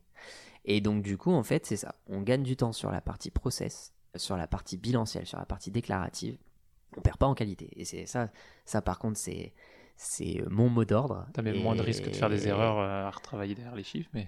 Ouais, ouais, ouais, mais c'est surtout que voilà, je veux pas que la vitesse amène une perte de qualité. Mhm. Et là-dessus, on est d'accord et, on a des indicateurs en fait. Hein. c'est aussi simple que ça. Le nombre de pièces qui sont pas saisies, le nombre de choses, etc. Et le temps qu'on gagne, eh ben, on le passe sur le conseil. Et on le passe sur le conseil. Alors, c'est un grand mot le conseil. Euh, c'était, c'est très à la mode, tu vois. Faut vendre du conseil, faut vendre. Nous, c'est pas une histoire de vendre du conseil des fois, ce que j'appelle du conseil, en fait, c'est de l'humain. Enfin, c'est, mmh. je peux t'appeler, euh, salut euh, Jason, comment tu vas Et l'activité, ça va. Mmh. Mais en fait, ton expert comptable, il t'appelle pour demander si ton activité, ça va. Bah, dis-lui tout. Parce que pour lui, tu vois, ça va être des indicateurs et peut-être qu'on va trouver une chose que, bah voilà, ah, mes salariés sont pas motivés, tout ça, ouais, ok, j'ai pensé une prime, mais les cotisations, c'est cher. Ah ouais, mais t'as entendu la PEPA, machin, tout ça. Et en fait, il y a plein de trucs, tu vois. On a une discussion comme on pourrait avoir autour d'un café. Mhm. Et en fait, euh, voilà. Là, tu débloques des situations sans, sans que lui s'en rende compte forcément au départ. Il dit juste, bah, là, j'ai un problème. Et en fait, tu dis, bah oui, mais moi, j'ai une solution pour toi, ou plusieurs solutions même. Et, et c'est ça. Et je fais le mhm. métier que j'aime, parce que je te dis, le métier que j'aime, c'est que tu arrives avec un problème, et moi, tu trouves une solution. Je te trouve une solution. Et quand j'ai fait ça, je suis tout content. c'est voilà ce qu'on réalise. Et là, aujourd'hui, on s'est développé. Euh, donc, euh, il y a une part où, voilà, où on, s'est développé. Et pareil, en fait, et c'est un aspect hyper important, euh, l'humain doit être au cœur des prérogatives. Autant sur un aspect client que sur un aspect en interne. Toutes nos C'est bien que tu mentionnes l'interne. Souvent, on dit c'est de l'humain auprès des clients. Et en fait, on oublie que en fait, il y a les collaborateurs en interne aussi. Ouais. Et il faut faire de l'humain avec eux aussi. Et, en fait, je pense que j'aurais dû même dire euh, l'interne et après les clients. Parce qu'en fait, euh, les, gens que tu vois au quotidien, c'est, c'est, l'équipe, quoi. Mm. Et ça, je l'ai compris euh, au fil de l'eau parce que le fait de faire l'alternance, le fait de faire ce cursus-là, je suis passé par toutes les étapes, tu vois, du métier. Toutes les étapes. Tout ce que, tout ce que les salariés vivent, je l'ai vécu, tu vois. Le, côté je, dois apprendre, faut que je trouve mon information. Le côté, euh, je peux aller par contre de temps en temps faire une photocopie. J'arrive à un rendez-vous avec un expert comptable la première fois de ma vie, je me dis mais j'y arriverai jamais à faire ce qu'il fait, c'est pas possible. et tu vois, tout, en ayant vécu toutes les étapes, j'en parle rarement, mais là, le, pour le coup, mon âge m'aide. Parce que je les ai vécues, mais il n'y a pas si longtemps. Tu vois ce que je veux mmh. dire? Le fait d'être un jeune expert comptable, ça, ça me fait que c'était pas il y a si, si, si longtemps. quoi. Et le, fait d'avoir vécu ça, je me suis, je me suis dit, et Thomas m'a rejoint sur, euh, sur, cette, euh, sur cet esprit-là, on boucle les équipes à 80%. pour qu'ils aient le temps de faire de l'exceptionnel. Parce qu'en fait, on veut faire de l'exceptionnel. L'exceptionnel, c'est créer une holding, c'est faire de la création, c'est de répondre à un prospect, c'est faire un peu de marketing, de faire un peu de trucs. c'est un peu de conseil euh, Ouais, englobé dans un mot, mais euh, c'est exactement ça. Et Mhm. c'est aussi, aussi du temps non productif. Mhm. Avant, on, on était à 100%, voire à 120%. Euh, Tu as, fait de l'audit, hein, tu hmm, eh, tu- t'as- t'as je sais ce connu- que c'est le 120%. voilà. Dis-moi ce que t'as pas et je te dirai que j'en ai besoin. Mais et, et en fait, euh, à la fin, tu perds en qualité, tu, tu perds en tout. Et en fait, il y a des moments où on n'est pas productif. Moi, il y a des jours, euh, il y a des jours où des fois, je sais pas, je peux passer une demi-heure. Au final, je suis pas productif. Par contre, il y a des jours où je tartine. Et et en fait, faut l'accepter, quoi. Mm. Et Et surtout, euh, être à 100% tout le temps, tu as la tête dans le guidon tout le temps, et en fait, tu peux plus euh, te poser des questions sur est-ce que je fais les choses bien, est-ce que je peux pas les faire mieux, et avoir le temps de les mettre en place. t'as tout compris. Et comme je te disais, les... t'as, t'as- t'as- t'as- t'as tout compris. Ouais, je t'écoute. hein. non, non, mais comme je te disais tout à l'heure, le gros avantage, c'est que bah, quelqu'un qui a 80%, un assistant, un junior, un collab, euh, n'importe. Comme tu dis, il va prendre du recul sur sa tâche. Il va arriver justement avec un nouveau process. Mm. Et il va arriver avec un nouveau process. Tu vois, nous, on utilise Notion en, en interne. euh, on l'utilise comme CRM, comme alors ça peut paraître bizarre, hein, mais on a donc là il y a quand même mon aspect un peu, euh, euh, comment on dit, bébé dev quoi. Comme je te Mhm. disais, je me prenais un peu pour un développeur, bah ça j'ai poursuivi. On l'a fait avec un, un stagiaire, tu vois, euh, qui, qui est venu chez nous, Dikran, qui a été top. Un stagiaire en marketing, on a développé ça à deux, tu vois, il m'a aidé et tout, et franchement il a fait un travail de fou. Et euh, en fait, on a développé Notion euh, à la fois en CRM, donc en suivi prospection, à la fois euh, pour de la facturation, et à la fois en fait pour du suivi bilan, du suivi période fiscale, et les bonnes pratiques. Hmm. Et ça, j'en suis fier, tu vois. Les bonnes pratiques, alors il y a deux trucs dont je suis fier, c'est les bonnes pratiques et la to-do list. Les bonnes pratiques, en fait, c'est tout simple. C'est que à chaque fois qu'ils expliquent quelque chose à leurs collègues, ils me font une bonne pratique. Parce que la prochaine fois qu'on te reposera la question, tu diras va voir la bonne pratique. Je suis en bac, c'est-à-dire voilà, si tu as un Mhm. problème, je vais être là. Hmm. Mais là, t'as as, perdu que tes deux collabs, ils perdent du temps en même temps, tu vois. Et même pour eux, répéter. Valentin, donc ça a été notre premier salarié, répéter tout le temps la même chose, euh, c'est pas possible, tu vois. Mm. Genre, euh, il en peut plus, tu vois. Que- et c'est lui qui a la connaissance du, des process, etc. Là, maintenant, il, il les écrit. Et du coup, ils le font ensemble. Donc, en fait, la première explication, bah, c'est en même temps l'écriture. Et au final, bah, après, ils peuvent regarder, etc. Donc, quand on arrive chez nous, donc quand on est stratonien, le premier truc, c'est euh, l'académie Penny Lane pour comprendre le logiciel, D'accord. l'académie Notion pour comprendre comment fonctionne Notion, et les bonnes pratiques de tout le cabinet, Hmm. de tous les. Mais les bonnes pratiques, ça peut être. euh, des fois, c'est des points un peu techniques, et j'abuse, c'est parce qu'elle n'existe pas, mais ça peut être comment on remplit la machine à café. J'abuse, tu vois. Mais le but, c'est vraiment que, que tout est, est centralisé et qu'ils se sentent comme une équipe. Et nous, on, pareil. Alors, ça peut paraître euh, enfantin, ça peut paraître ce que tu veux, mais, mais nous, tu vois, le système de grade, junior, senior, associé, on s'est dit euh, faut autre chose quoi puis la nouvelle génération aussi hein. enfin faut un peu être honnête hein. moi je suis d'une génération je suis pas la génération Z Euh, au début euh, ouais c'est vrai que tu te dis c'est vraiment une nouvelle génération sans faire le vieux con tu te dis voilà comment je, comment je peux prendre les choses etc et en fait nous notre monde euh, de, de, strat c'est autour du stratonien et en fait on est dans, dans, la piraterie mais dans le sens noble du terme et j'insiste sur le sens noble du terme euh, c'est le code, c'est la, c'est la fratrie, c'est pas, euh, on va pas piller des, des coffres, des coffres d'or. Et en fait, c'est un certain code d'honneur et c'est aussi, tu vois, nos, nos grades entre guillemets, c'est des grades dans la piraterie. Donc ça va de matelot, artilleur, canonnier, capitaine.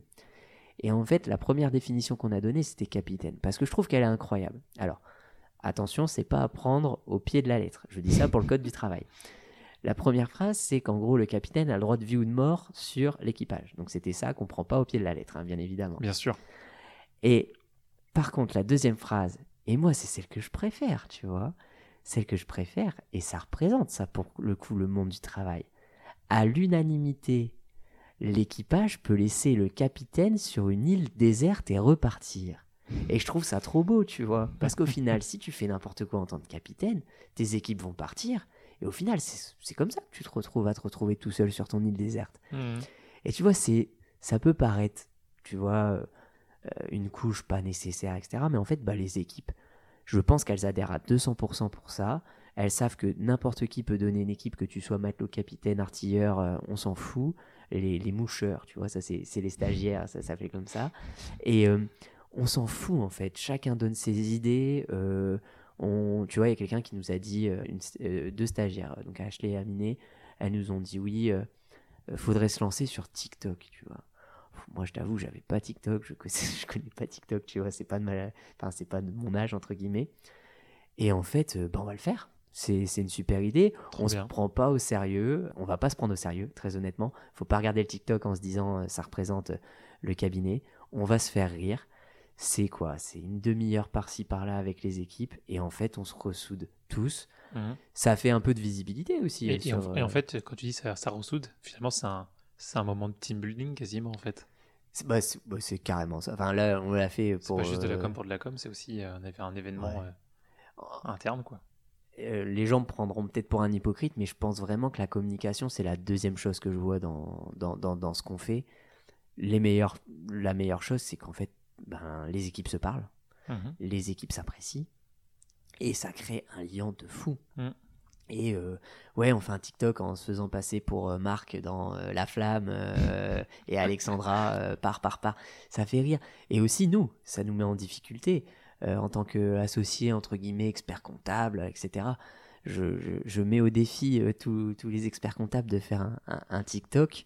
Et en vrai, c'est super dur. Moi, j'ai euh, faire, tu sais, le, Il y, a le- des, il y a des codes, hein. on, on croit pas comme ça, mais on- Ah en fait c'est faire, que tes lèvres touchent en même temps, tu sais, le, Oui. le, le texte, c'est- hyper compliqué. Enfin bref. Et du coup, pareil, c'est hyper hilarant parce que c'est un domaine où nous, on est en difficulté, où nous, on apprend, tu vois. Et j'adore cet aspect-là parce que c'est un domaine, tu vois, au début, ça part, je te rappelle, de, de stagiaire, tu vois, tu peux te dire, hein. Mhm. et, et au final, c'est elles les expertes. Et, je, Mhm. et je trouve ça fou, tu vois. Et ça, en fait, ça représente un peu la société, c'est-à-dire que mon père dit souvent une phrase, bon, il faut que j'arrête avec mon père, mais mon père dit souvent une phrase, c'est que demain, tu vois quelqu'un de très marginal, tu vois. Il parle pas, il sait pas parler, il sait pas écrire, euh, il sait pas lire, et, et il est dans la forêt tout le temps, etc. T'as plein de gens dans, dans, dans la vie, ils vont dire, euh, tu vois, euh, qu'est-ce que je vais traîner avec cette personne-là, elle m'apporte rien, et lui, il est bizarre, machin, etc. Demain, c'est la fin du monde. allez le voir. hein. Vous êtes mieux à aller voir lui qu'à aller voir moi. hein. Moi, je sais pas planter un clou, Mhm. je sais pas. Et en fait, t'es toujours l'imbécile de quelqu'un dans une situation. Mhm. T'es toujours en apprentissage de quelqu'un dans une situation. Et en fait, si t'es humble, et ben en fait, tu vas apprendre de tout le monde, tu vois. Et aujourd'hui, je peux dire que je sais quasiment, quasiment quand même, faire un TikTok, tu vois. Et, c'est grâce à, à Ashley et à Aminé, tu vois. Et, et bref, donc c'est une parenthèse, mais voilà un peu ce qu'on qu'on essaye de véhiculer. C'est le cadre sans cadre. Alors euh, ça, on, on va le mettre sur la main. C'est dire oui, euh, il y a un cadre, et en fait, il est hyper simple, c'est le respect. C'est le respect. On peut aller faire un after work, euh, boire quelques bières et s'amuser tous ensemble, faire des TikTok, rigoler parce que me dire que je suis nul, franchement, elles ont raison, tu vois. Mhm. Et pour autant, on a le respect. Et comme nous, on a le respect euh, de, de nos salariés, ils ont le respect de nous et de notre position. Et forcément, tant que ça se passe dans le respect, Mhm. ça va. Et au final, moi au début, bah forcément, je viens de ton monde. hein. Euh, on se souvient hein, quand même, c'est assez cartographié quand même, euh, les grades, etc. Oui, oui, oui. Bah en fait, je me suis rendu compte que j'étais mille fois plus heureux dans, dans ce monde-là et que de toute façon, si tu as une brebis galeuse, en fait, une relation, c'est comme une écharpe qu'on tient tous les deux. Alors, je suis désolé, c'est visuel, mais si tu tires dessus, si je tire dessus, elle se brise. T'es d'accord avec moi? Enfin, Mhm. on va lâcher l'écharpe. Si on est tous les deux plutôt intelligents, on va la tenir l'écharpe. Si on a un de nous deux qui tire, elle va s'acheter. Et en fait, cette, cette image veut dire juste que si à un moment moi je tire trop sur la corde, ou si à un moment le, un salarié tire trop sur la corde, de on est copain-copain et il y a un manque de respect, bah oui, ça, ça, ça va clasher. Et c'est là où on se séparera. Mais en fait, faut faire confiance aux gens. 90%, 99% des gens avec qui ça va super bien se passer. Ouais, il y aura peut-être 1%. Et dans ces cas-là, on traitera le problème. Mais on, c'est pas à cause du pourcent qui, qui peut pas euh, mettre les barrières que les 99% peuvent pas euh, travailler comme ça, un peu dans une ambiance un peu, un peu plus sympa, quoi. Mhm. Je suis d'accord avec toi. Vous êtes combien de collaborateurs chez Strat aujourd'hui? Alors, combien on est de collaborateurs chez Strat Enfin, aujourd'hui? combien en tout, pas forcément que les collaborateurs. Ouais, on, est une équipe de 11. euh, on est une équipe de 11. euh, ouais, ouais, ouais, c'est, c'est sympa. On, ouais, c'est, c'est, c'est assez fou de dire ça maintenant. Ça va vite? Ouais, il faut qu'on mette à jour la Maconta. Euh, faut qu'on mette à jour la Maconta. On n'a plus de place dans les espaces parce que du coup, on avait des bureaux privés dans le coworking. On a un bureau de 12, donc on sait que là, on devient un peu petit. Du coup, on va déménager. Exclu. non, non, non, mais en, fait, on, va déménager toujours dans le cœur de l'île, à une minute à pied de là où on est. Et là, on, a pris plus grand. Euh, voilà. et encore une fois, on, croit toujours en notre croissance dans le sens où euh, si on continue à maintenir la qualité euh, du service et la disponibilité, bah, notamment en recrutant, hein, grâce à vous, mmh. merci, bah, justement en recrutant, bah, en fait, c'est ça qui va nous permettre de, de, de, grandir et de maîtriser la croissance. Et au final, le meilleur conseil que je peux me, me donner, c'est d'écouter moi-même les conseils que je donne aux clients. Quoi. Et maîtriser sa croissance, c'est hyper mhm. important. Bien sûr. Et on, on, prend le temps. Et aussi une chose, tu vois, qui a changé. Et ça, c'est un confort de vie incroyable. incroyable. On choisit avec qui on bosse. Punaise. Et ça, ça a l'air dingue, hein, tu vois. Mais en fait, avant, bah, et c'est normal, tu vois, t'es pas le signataire, tu décides pas. Avant, t'imposais les, les clients quand tu bah, entraient dans le cabinet. Et là, aujourd'hui, c'est toi qui choisis de, non, j'ai pas envie de travailler avec lui, ou oui, j'ai envie de travailler avec lui. Et... C'est ça. Et ça change tout. Ah bah la relation euh, travail, elle est complètement différente euh, par rapport à ça. Et ça change hmm. tout, ouais. Et c'est ça. Et des fois, ça nous arrive euh, pas. Et c'est pas forcément des jugements de valeur, c'est que, tu vois, dans la vie, il y a personne qui est meilleur qu'un autre. C'est comme ça que je vois les choses. Par contre, tu as des gens qui sont pas compatibles. Tu hmm. as des gens qui sont pas compatibles. Hmm. Et en fait, maintenant, quand on se rend compte bah, que il y a quelqu'un avec qui on peut ne pas être compatible, et ça arrive aussi dans l'autre sens. Hein. Des fois, les gens disent Bah voilà, on n'a pas envie de bosser avec vous. Bah voilà. Et, euh, et ben en fait, des fois, on, peut se permettre aussi de dire Bah voilà, ça ne matche pas, ça sert à rien. Et, et, de la même manière que dans nos lettres de mission, il euh, n'y a pas, euh, comment dire, de, de, préavis trois mois avant le bilan, etc. etc. parce qu'en fait, quelqu'un qui veut plus bosser avec toi, alors ça nous est pas encore arrivé, mais quelqu'un qui veut plus bosser avec toi, le forcer de bosser avec toi, c'est dur. Moi, je préfère qu'il. Enfin, tu vois, sais pas arrivé. Mais... Parte, Moi, je préfère qu'il parte, tu vois. On, hmm. on, serre la main, on finit ça en bon terme, et puis qu'il aille là où il a envie, quoi. Moi, demain, je, hmm. ma boulangerie, je sais pas, je suis pas satisfait, ou il y a un truc où j'ai envie de changer de crèmerie. Ben, y a, le boulanger, il me dit pas, euh, tu dois rester encore un an avec moi, tu vois. Et, donc voilà, tu vois. Donc en, synthèse, on essaie vraiment de, mettre l'humain au, cœur des, problématiques ça peut paraître parfois utopiste. Bon, parfois, euh, je suis sûr que ça, nous fait aussi du tort. Hein. Il n'y a, pas que du bien dans, dans, tout ce qu'on fait, bien évidemment. Je vis mieux avec. Et je pense qu'en termes de performance, en fait, euh, avec les nouvelles générations, ça peut, ça peut monter très très fort en, justement en faisant attention au caractère euh, humain de la chose. Tu vois. Hmm. Mais je suis complètement d'accord avec toi. On va parler maintenant de marque employeur. Ouais. Ça va être pour terminer un peu cet entretien qui qui fait déjà deux heures et demie. Je l'ai pas vu du tout. Hein. comment tu fais chez Strat, du coup avec Thomas, pour attirer de nouveaux collaborateurs? Alors, comment on fait chez Strat Est-ce que vous avez des techniques particulières? Est-ce que vous avez des... Alors, pas fondamentalement. Alors oui et non. Oui et non. Il y a un minimum qui est obligatoire, euh, qu'on a appris, hein, que, j'ai appris au démarrage et quand Thomas m'a rejoint, qu'on a appris à deux il faut de l'aide, euh, ça veut dire avoir un site carrière bah, comme la Maconta, et, et je le dis pas parce que tu es là, mais euh, pourquoi? Parce qu'en fait les gens savent pas ce que tu fais. Et nous euh, au début, bah, voilà, jeune structure, l'adresse officielle c'est coworking. Tu vois, mmh. alors, je vais être, est-ce que je vais être dans un couloir sans chauffage avec un écran ou pas, tu vois? C'est vrai qu'on sait pas tu sais pas en fait et du coup faut montrer ce que tu fais donc il y a une certaine visibilité qu'il faut qu'il faut qu'il faut avoir euh, donc ça, on, l'a acquis. En plus, ça te permet, donc là on arrive un peu sur plutôt la partie marque employeur, mais te montrer aussi ta façon de vivre. Et encore une fois, le but c'est pas de dire c'est mieux, c'est moins bien, on s'en fout. Le but c'est de dire est-ce qu'on est compatible? Mhm. Thibaut qu'on a recruté euh, via la Maconta d'ailleurs, le premier truc qu'on a aimé c'est qu'en fait quand tu passes les entretiens, il sait qui tu es. Et oui, quand tu es Mazar, KPMG, EY, les gens connaissent ta marque, connaissent un peu l'environnement, ça va quoi s'attendre. Mhm. En, vrai ou en pas vrai, on s'en fout d'ailleurs. Mais quand tu t'appelles Strat et que tu es ouvert depuis un an, euh, le collab, il sait absolument pas à quoi s'attendre en te rencontrant en fait. Et le fait d'avoir justement une vitrine, alors après la vitrine peut être truquée. Ça, nous, on a essayé d'être le plus transparent possible, toujours dans la même situation. Si c'est pour euh, vendre du rêve à un collab, mais le décevoir trois mois après, ça sert à rien. Voilà, c'est ce que j'allais te dire. Ça dure pas quand tu, quand tu, quand tu enjolives trop les choses ou. Euh. Bah, c'est ça. L'important, c'est d'être vrai pour attirer les gens qui vont rester demain. C'est ça. Et pour être, comment dire, complice ou du moins euh, compatible, quoi. Et du coup, euh, Thibaut, voilà, le, le premier truc qu'il nous a dit en entretien, c'est il nous a dit Je suis heureux dans mon cabinet actuel, donc avant le nôtre, hein, d'accord? D'accord. Il dit, je suis heureux dans mon cabinet, j'ai un management incroyable, on me fait confiance, etc.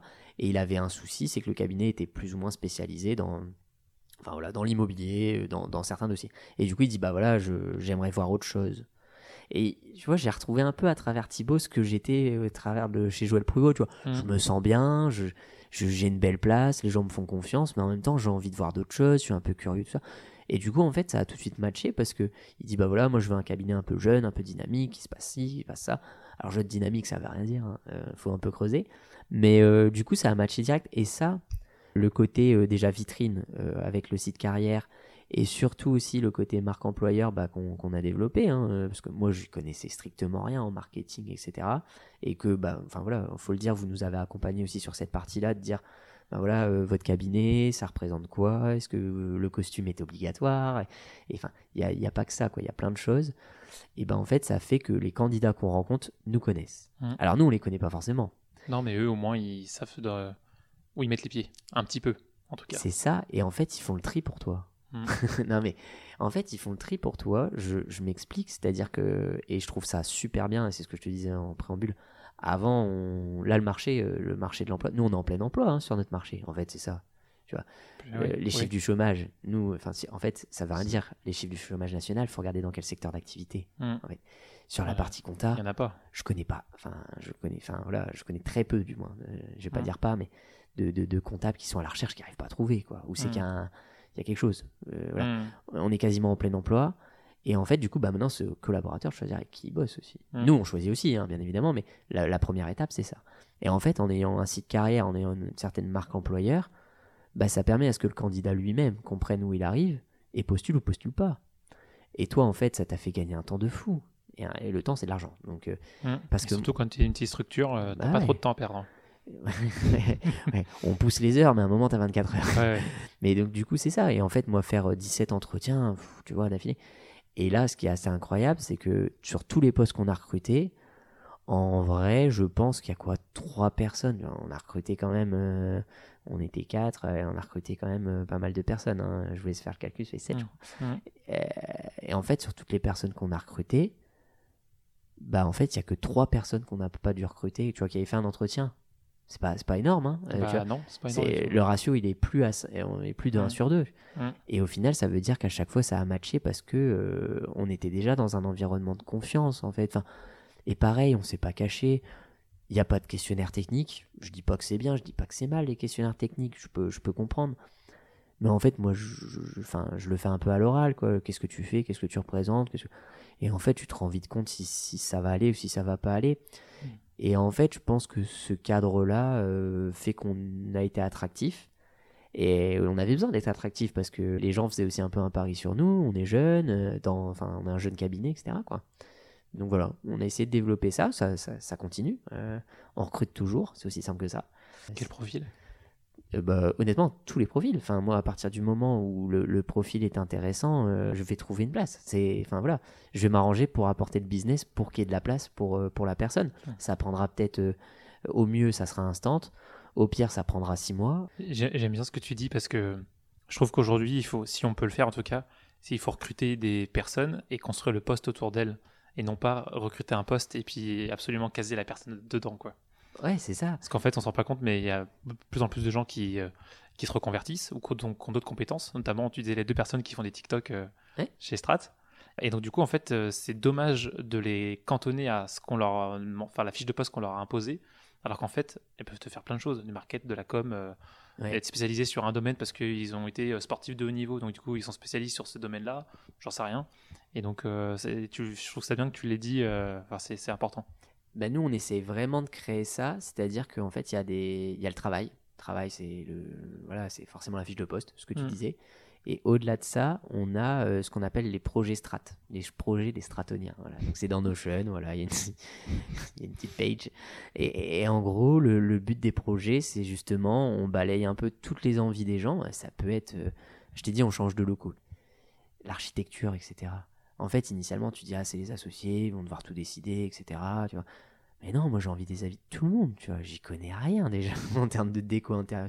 On va passer par un archi, c'est obligé, on n'a pas le choix. Mais euh, je veux les idées de tout le monde, je veux les avis de tout le monde. Mon poste il est comme ci, mon poste il est comme ça. Soyez heureux déjà, on va gagner Mhm. du temps. Après, je dis toujours, et ça je le dis en entretien aussi, je peux pas dire oui à tout. Je suis pas le Père Noël, Non, mais par contre, tu as entendu au moins les, les besoins et les envies de chacun. mais je peux tout entendre. Mhm. Et c'est ça en fait le truc. Mhm.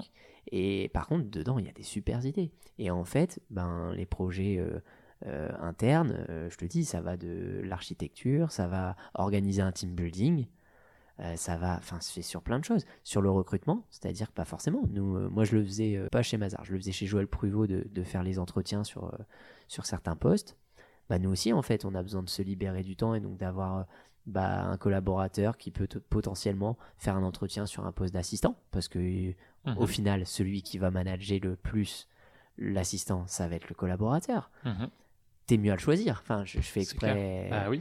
Et donc, au final, on a besoin des gens qui vont un peu s'investir dans le RH. On a besoin des gens qui vont un peu s'investir, tu disais, TikTok, tout ça, sur la partie un peu management, enfin, happiness management, c'est un beau mot ça. Et aussi un peu de communication externe. Et ça nous pousse aussi dans nos retranchements. Ça me pousse, tu vois, dans mes retranchements. Je vais au congrès, t'as as la personne qui, qui va s'occuper un peu plus de la com, elle va me dire bah, prends des photos du congrès de l'ordre des experts comptables, euh, s'il te plaît, j'en ai besoin, j'aimerais bien qu'on fasse un article, machin. Tu vois, ça me challenge. Mhm. Moi, je déteste faire des photos. Et pourtant, on est venu vous voir au stand. Et J'adore te et parler. On a fait des photos. Et j'adore te parler, tu le sais, tu vois, j'adore euh, parler euh, de ce que vous faites, etc., d'écouter. Mm. Par contre, je me suis dit, ah oui, il faut qu'on prenne une photo. Et au final, je suis très content qu'on l'ait fait, tu vois, c'était sympa et tout. Mm. Et en fait, ça te pousse dans tes retranchements. Et si tu es seul à naviguer, tu vas pas loin, quoi. Mhm. Et là, du coup, bah voilà, c'est c'est l'image des pirates, dans le bon sens du terme, c'est pareil, c'est que le bateau, tu peux pas t'en sortir tout seul. Et en fait, le seul moyen, c'est de se serrer les coudes. Alors oui, hein, il y a des moments où c'est pas facile, il y a des moments où il faut savoir se dire des, des choses vraies. J'ai toujours dit à tout le monde, tout le monde peut tout me dire, faut mettre les formes, bien évidemment, et je peux tout dire, mais il faut mettre les formes. À partir du moment où c'est constructif, ça fait avancer l'équipe. Ça fait... Mhm. Et moi, je veux bien prendre des remarques constructives, et j'en ai pris, hein, je vais te dire, euh, et, et j'en prendrai encore. Je veux bien des remarques constructives parce que ça me fait grandir. Ça me fait grandir. Et, euh, et en fait, c'est vraiment ça l'idée. C'est vraiment ça l'idée. C'est que les gens se sentent bien pour naviguer ensemble. Et oui, on n'est pas une œuvre euh, association caritative, hein, on va pas se mentir. hein, donc forcément, euh, oui, on a besoin que la, la production fonctionne, on a besoin que tout fonctionne, etc. Mais quitte à ce que ça fonctionne, autant le faire dans la bonne ambiance. quoi. On est d'accord. Et du coup, pour finir, j'ai une toute dernière question Mhm. qui sort un peu du cadre. Si tu étais un compte comptable, lequel serais-tu? C'est magnifique. Parce que c'est une question que je me suis jamais posée. Le compte d'attente. Parce que j'adore être curieux. Et je veux aller dans tous les comptes. Parfait, j'attends cette réponse. Merci, en tout cas. Bah, merci à toi. C'était super C'était cool. top. Merci à tout le monde et merci surtout à toute l'équipe. Vous faites un travail de fou. Pareil, on a à peu près le même mindset et c'est ce qui fait que c'est que c'est complice et que ça marche bien. C'est que vous, vous prenez aussi un marché, vous le voyez différemment et, et franchement, ça fait plaisir. On essaye. Merci à toi de, de me dire merci tout à ça. toi. Merci. Salut. Salut. Merci d'avoir écouté cet épisode. N'hésitez surtout pas à le partager autour de vous et à nous mettre une bonne note, ça nous fera super plaisir. Si vous recherchez un poste en cabinet d'expertise comptable, go sur lamaconta.co pour voir les dernières offres d'emploi. Pour finir, si vous avez des besoins sur la marque employeur et le recrutement, toute l'équipe de Lamaconta se tient à votre disposition pour vous accompagner. Je suis Jason Foisson et je vous dis à très vite sur Génération Comptable.